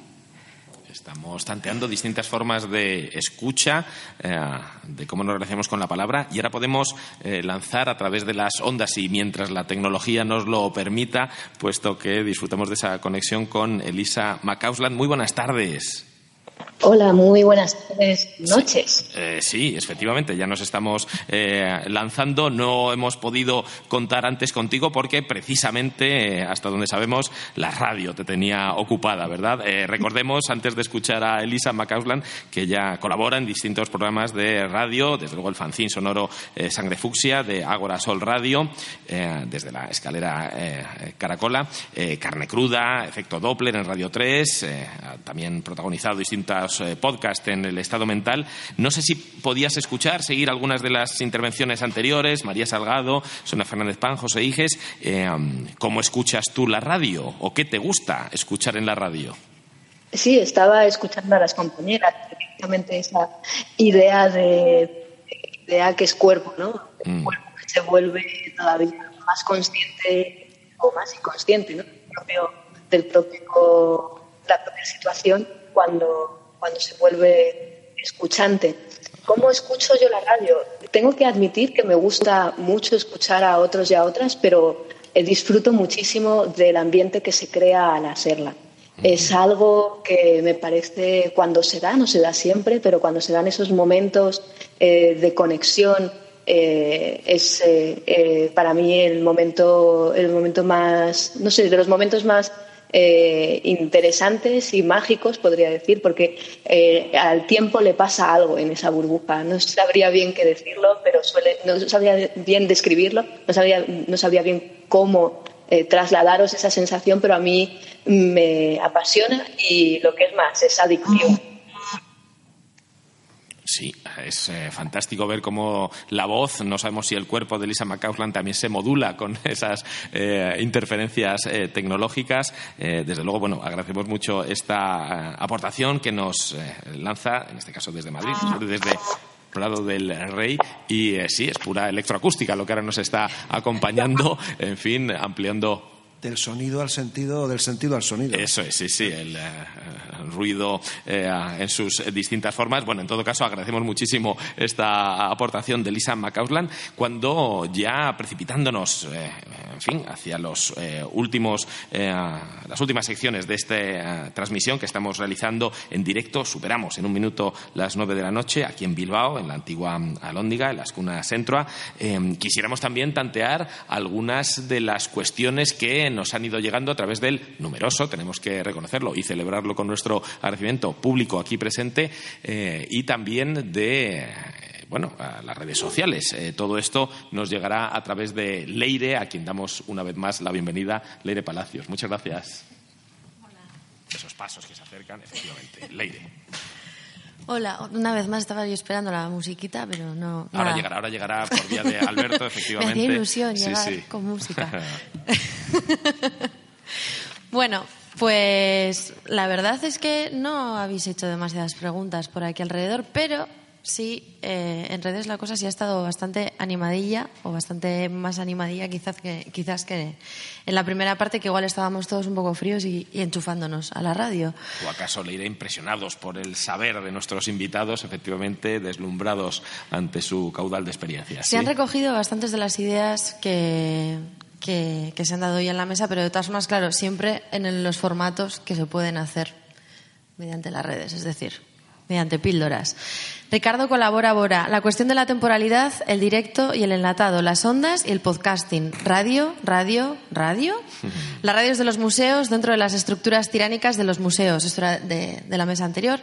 Eh, redes sociales versus redes sociales cercanas, intensas, personales de camaradería, más allá del like. hacemos humo, los lalalás. Julia Robles nos dejaba momentos de, de, de la participación de Amaya Urra y Ricardo Colaboradora también ha, ha hecho un recorte de esto, pero creo que si lo intento lo voy a hacer francamente mal. No, no lo voy a intentar. Eh, y ahora sonidos desde el cierzo. Bueno, Ricardo, como ves, no sé si, si puedes ver la pantalla, Ricardo nos ha dejado mu- muchas, muchas píldoras. La radio como elemento de creación integral en el, nuevo, en el nuevo dial transmitía que es Internet. La cultura debe mirar a la radio y la radio debe mirar a la cultura. Eso que aún llamamos radio y que aún llamamos cultura. ¿Qué importa más, el canal o la expresividad radiofónica? José Igés toma posición por el arte y la radio como medios heterogéneos de comunicación. Pablo Fuentes Pila nos dice hola, está entre el público. La foto, desde luego, es entre el público. Hola, Pablo.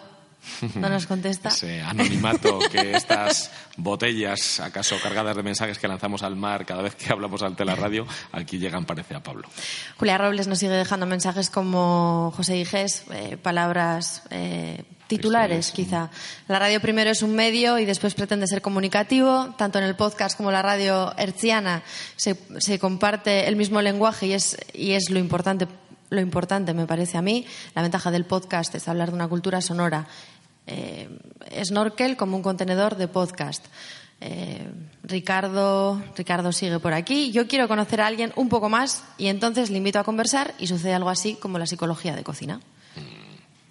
Luego tenemos a Ander Bolívar, eh, que nos dice Beste irrati, podcast, ingurune, sormen, comunicación, cultura, arte, soinu bat posible da. Es decir, eh, es posible hacer otra radio, otro podcast, otro entorno y crear otro entorno de creación eh, en torno a la comunicación. Eh, Petecuca, qué bonita, eh, qué bonita y hablaba por ti. trayendo Sonia, ¿verdad? De fan, sí. te he quedado señalando, trayendo a Keleguín y su idea de, de que el primer instrumento humano es el que contiene otras cosas. Eh, Ander Bolívar nos habla otra vez y nos dice Estatuko irrati podcast irrati proiektu interesgarriak ezagutzen arrosa sarean dugun anistasuna eta abundantzia baloa, balorean jartzeko gogoa. Arrosa sarean es otra red de, de radios que hace podcast de aquí y está poniendo en valor entre lo que se está comentando hoy en la mesa y lo que hace la gente de Arrosa Sarean. Eh, María Petecuca, que María Salgado va a traer a Gertrude Ste- Stein. ¡Qué gozo! Hemos lanzado esa cuña también de lo que nos acompañará en unos pocos minutos. Y cerramos con Leire Melicúa, que dice que me siento más libre escuchando la radio que teniendo que mirar una pantalla. Tomar conciencia de su capacidad redistributiva de dinero y saberes de las grandes instituciones. Ujú. Qué fantástico que nos han servido algunas de estas eh, contribuciones que nos recuerda y que recogía Leire Palacios. Pues acaso para resumir algunas de las puertas que se han abierto. Queremos pensar que esta emisión, que ya debe tocar hacia su fin, eh, haya cumplido ese propósito. Eh, desde luego no tanto el de cerrar o clausurar eh, ideas, iniciativas, sino más bien inaugurarlas, eh, abrirlas. Eh, os damos también las gracias por todo ello. María, José, Sonia, muchas gracias por habernos acompañado. Son cuestiones que seguirán eh, revoloteando en eh, distintas eh, manifestaciones. Nosotros concluiremos esta transmisión eh, primero con la voz de otra cómplice en tantas aventuras radiofónicas como es Toña Medina, miembro de la sonidera y artífice de la radio de la Casa Encendida. Serán unos minutos que nos llegan a través de una grabación eh, y después de los cuales escucharemos, ya lo hemos anticipado y prometido, a María Salgado.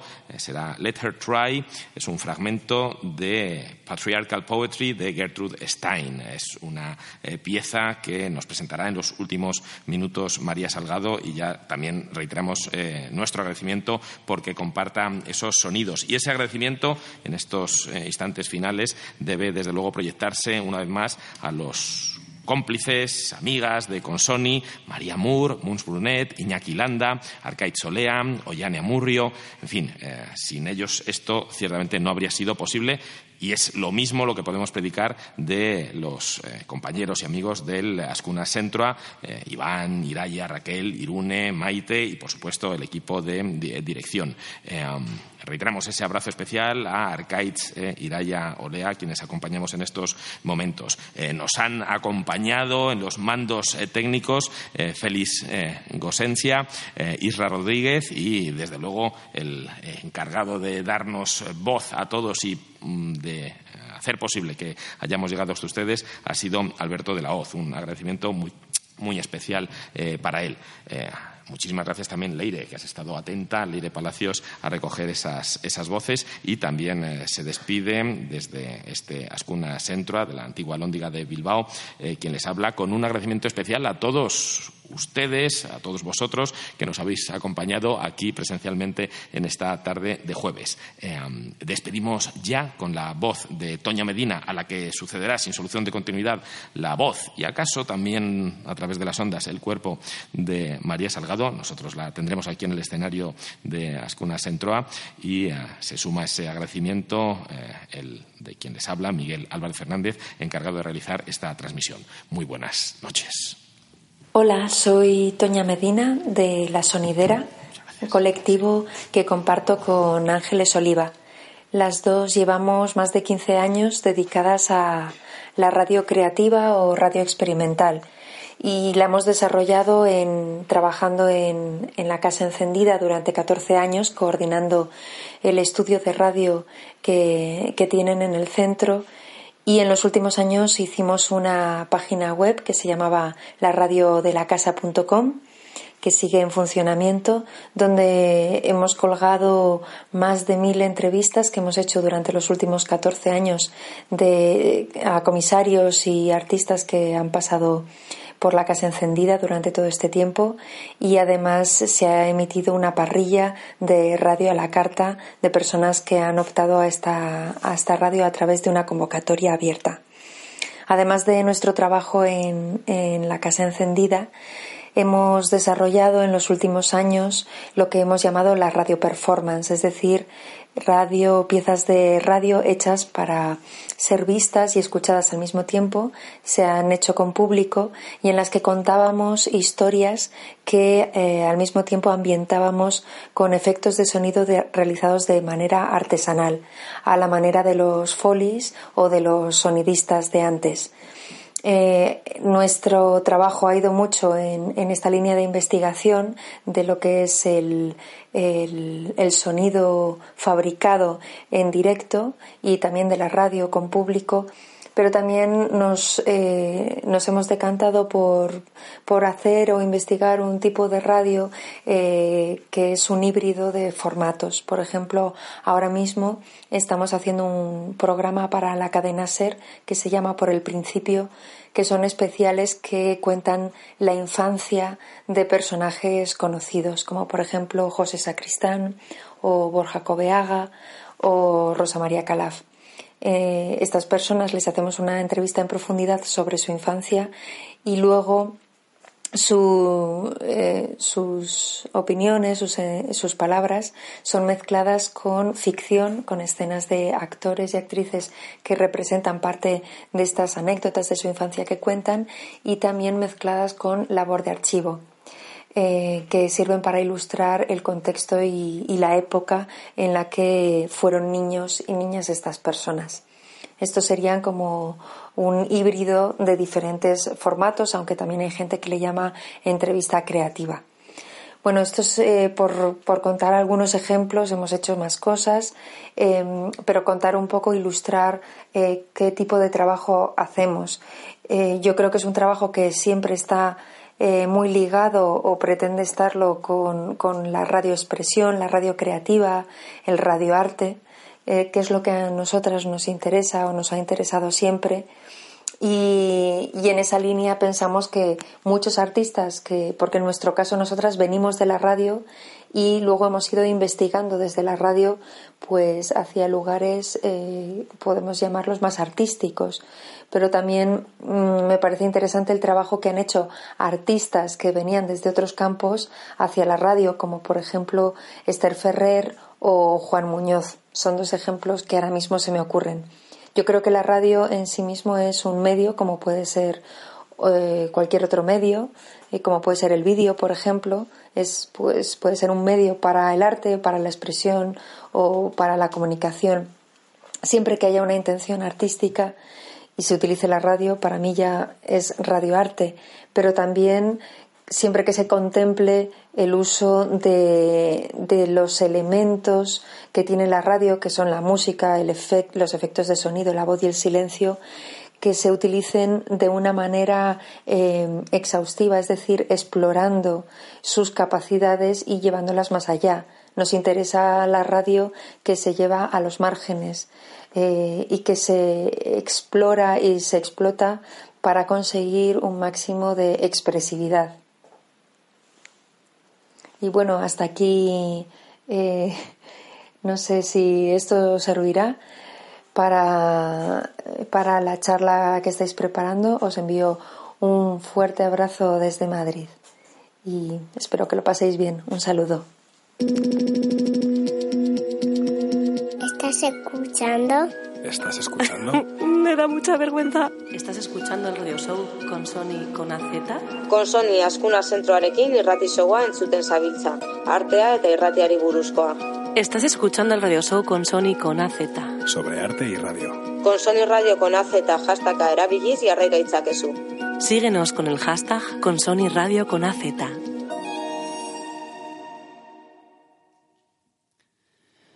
Let.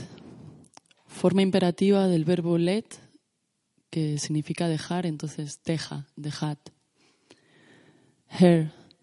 Esto es un pronombre personal en tercera persona del singular, femenino en acusativo, a ella. Be es el verbo to be, que significa ser o estar. That es un pronombre relativo que sustituye al objeto anterior, entonces, por ejemplo, lo que, lo que. Is es presente del indicativo del verbo to be en tercera persona del singular. Es. Try es un verbo y significa intentar, probar, ensayar. Shy es un adjetivo y significa tímida, aunque hay estudiosos que dicen que Stein estaba fundiendo ahí she and I, ella y yo, y que esta es una deconstrucción de un poema de bodas, digamos. También dicen que let her be es letter B, es letra B de Alice B. Su compañera. Eh, never es un, adje- eh, un adverbio, significa nunca.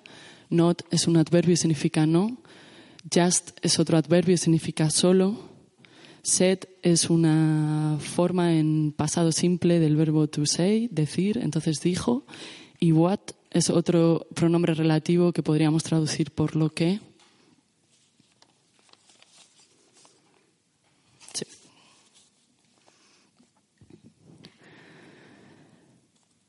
Let her be that is to be. Let her be that is to be. Let her be, let her try.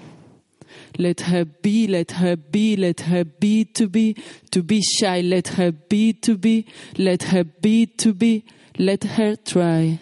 Let her try. Let her be, let her be, let her be, let her be to be, to be, let her be, let her try. To be shy. Let her be, let her try. Let her be, let her, let her, let her be, let her be, let her be, let her be shy. Let her be, let her be, let her try. Let her try. Let her be, let her be, be shy. Let her be, let her be, let her be, let her, let her try. Let her try to be, let her try to be, let her be shy. Let her try to be, let her try to be, let her be, let her be, let her try. Let her be shy. Let her try.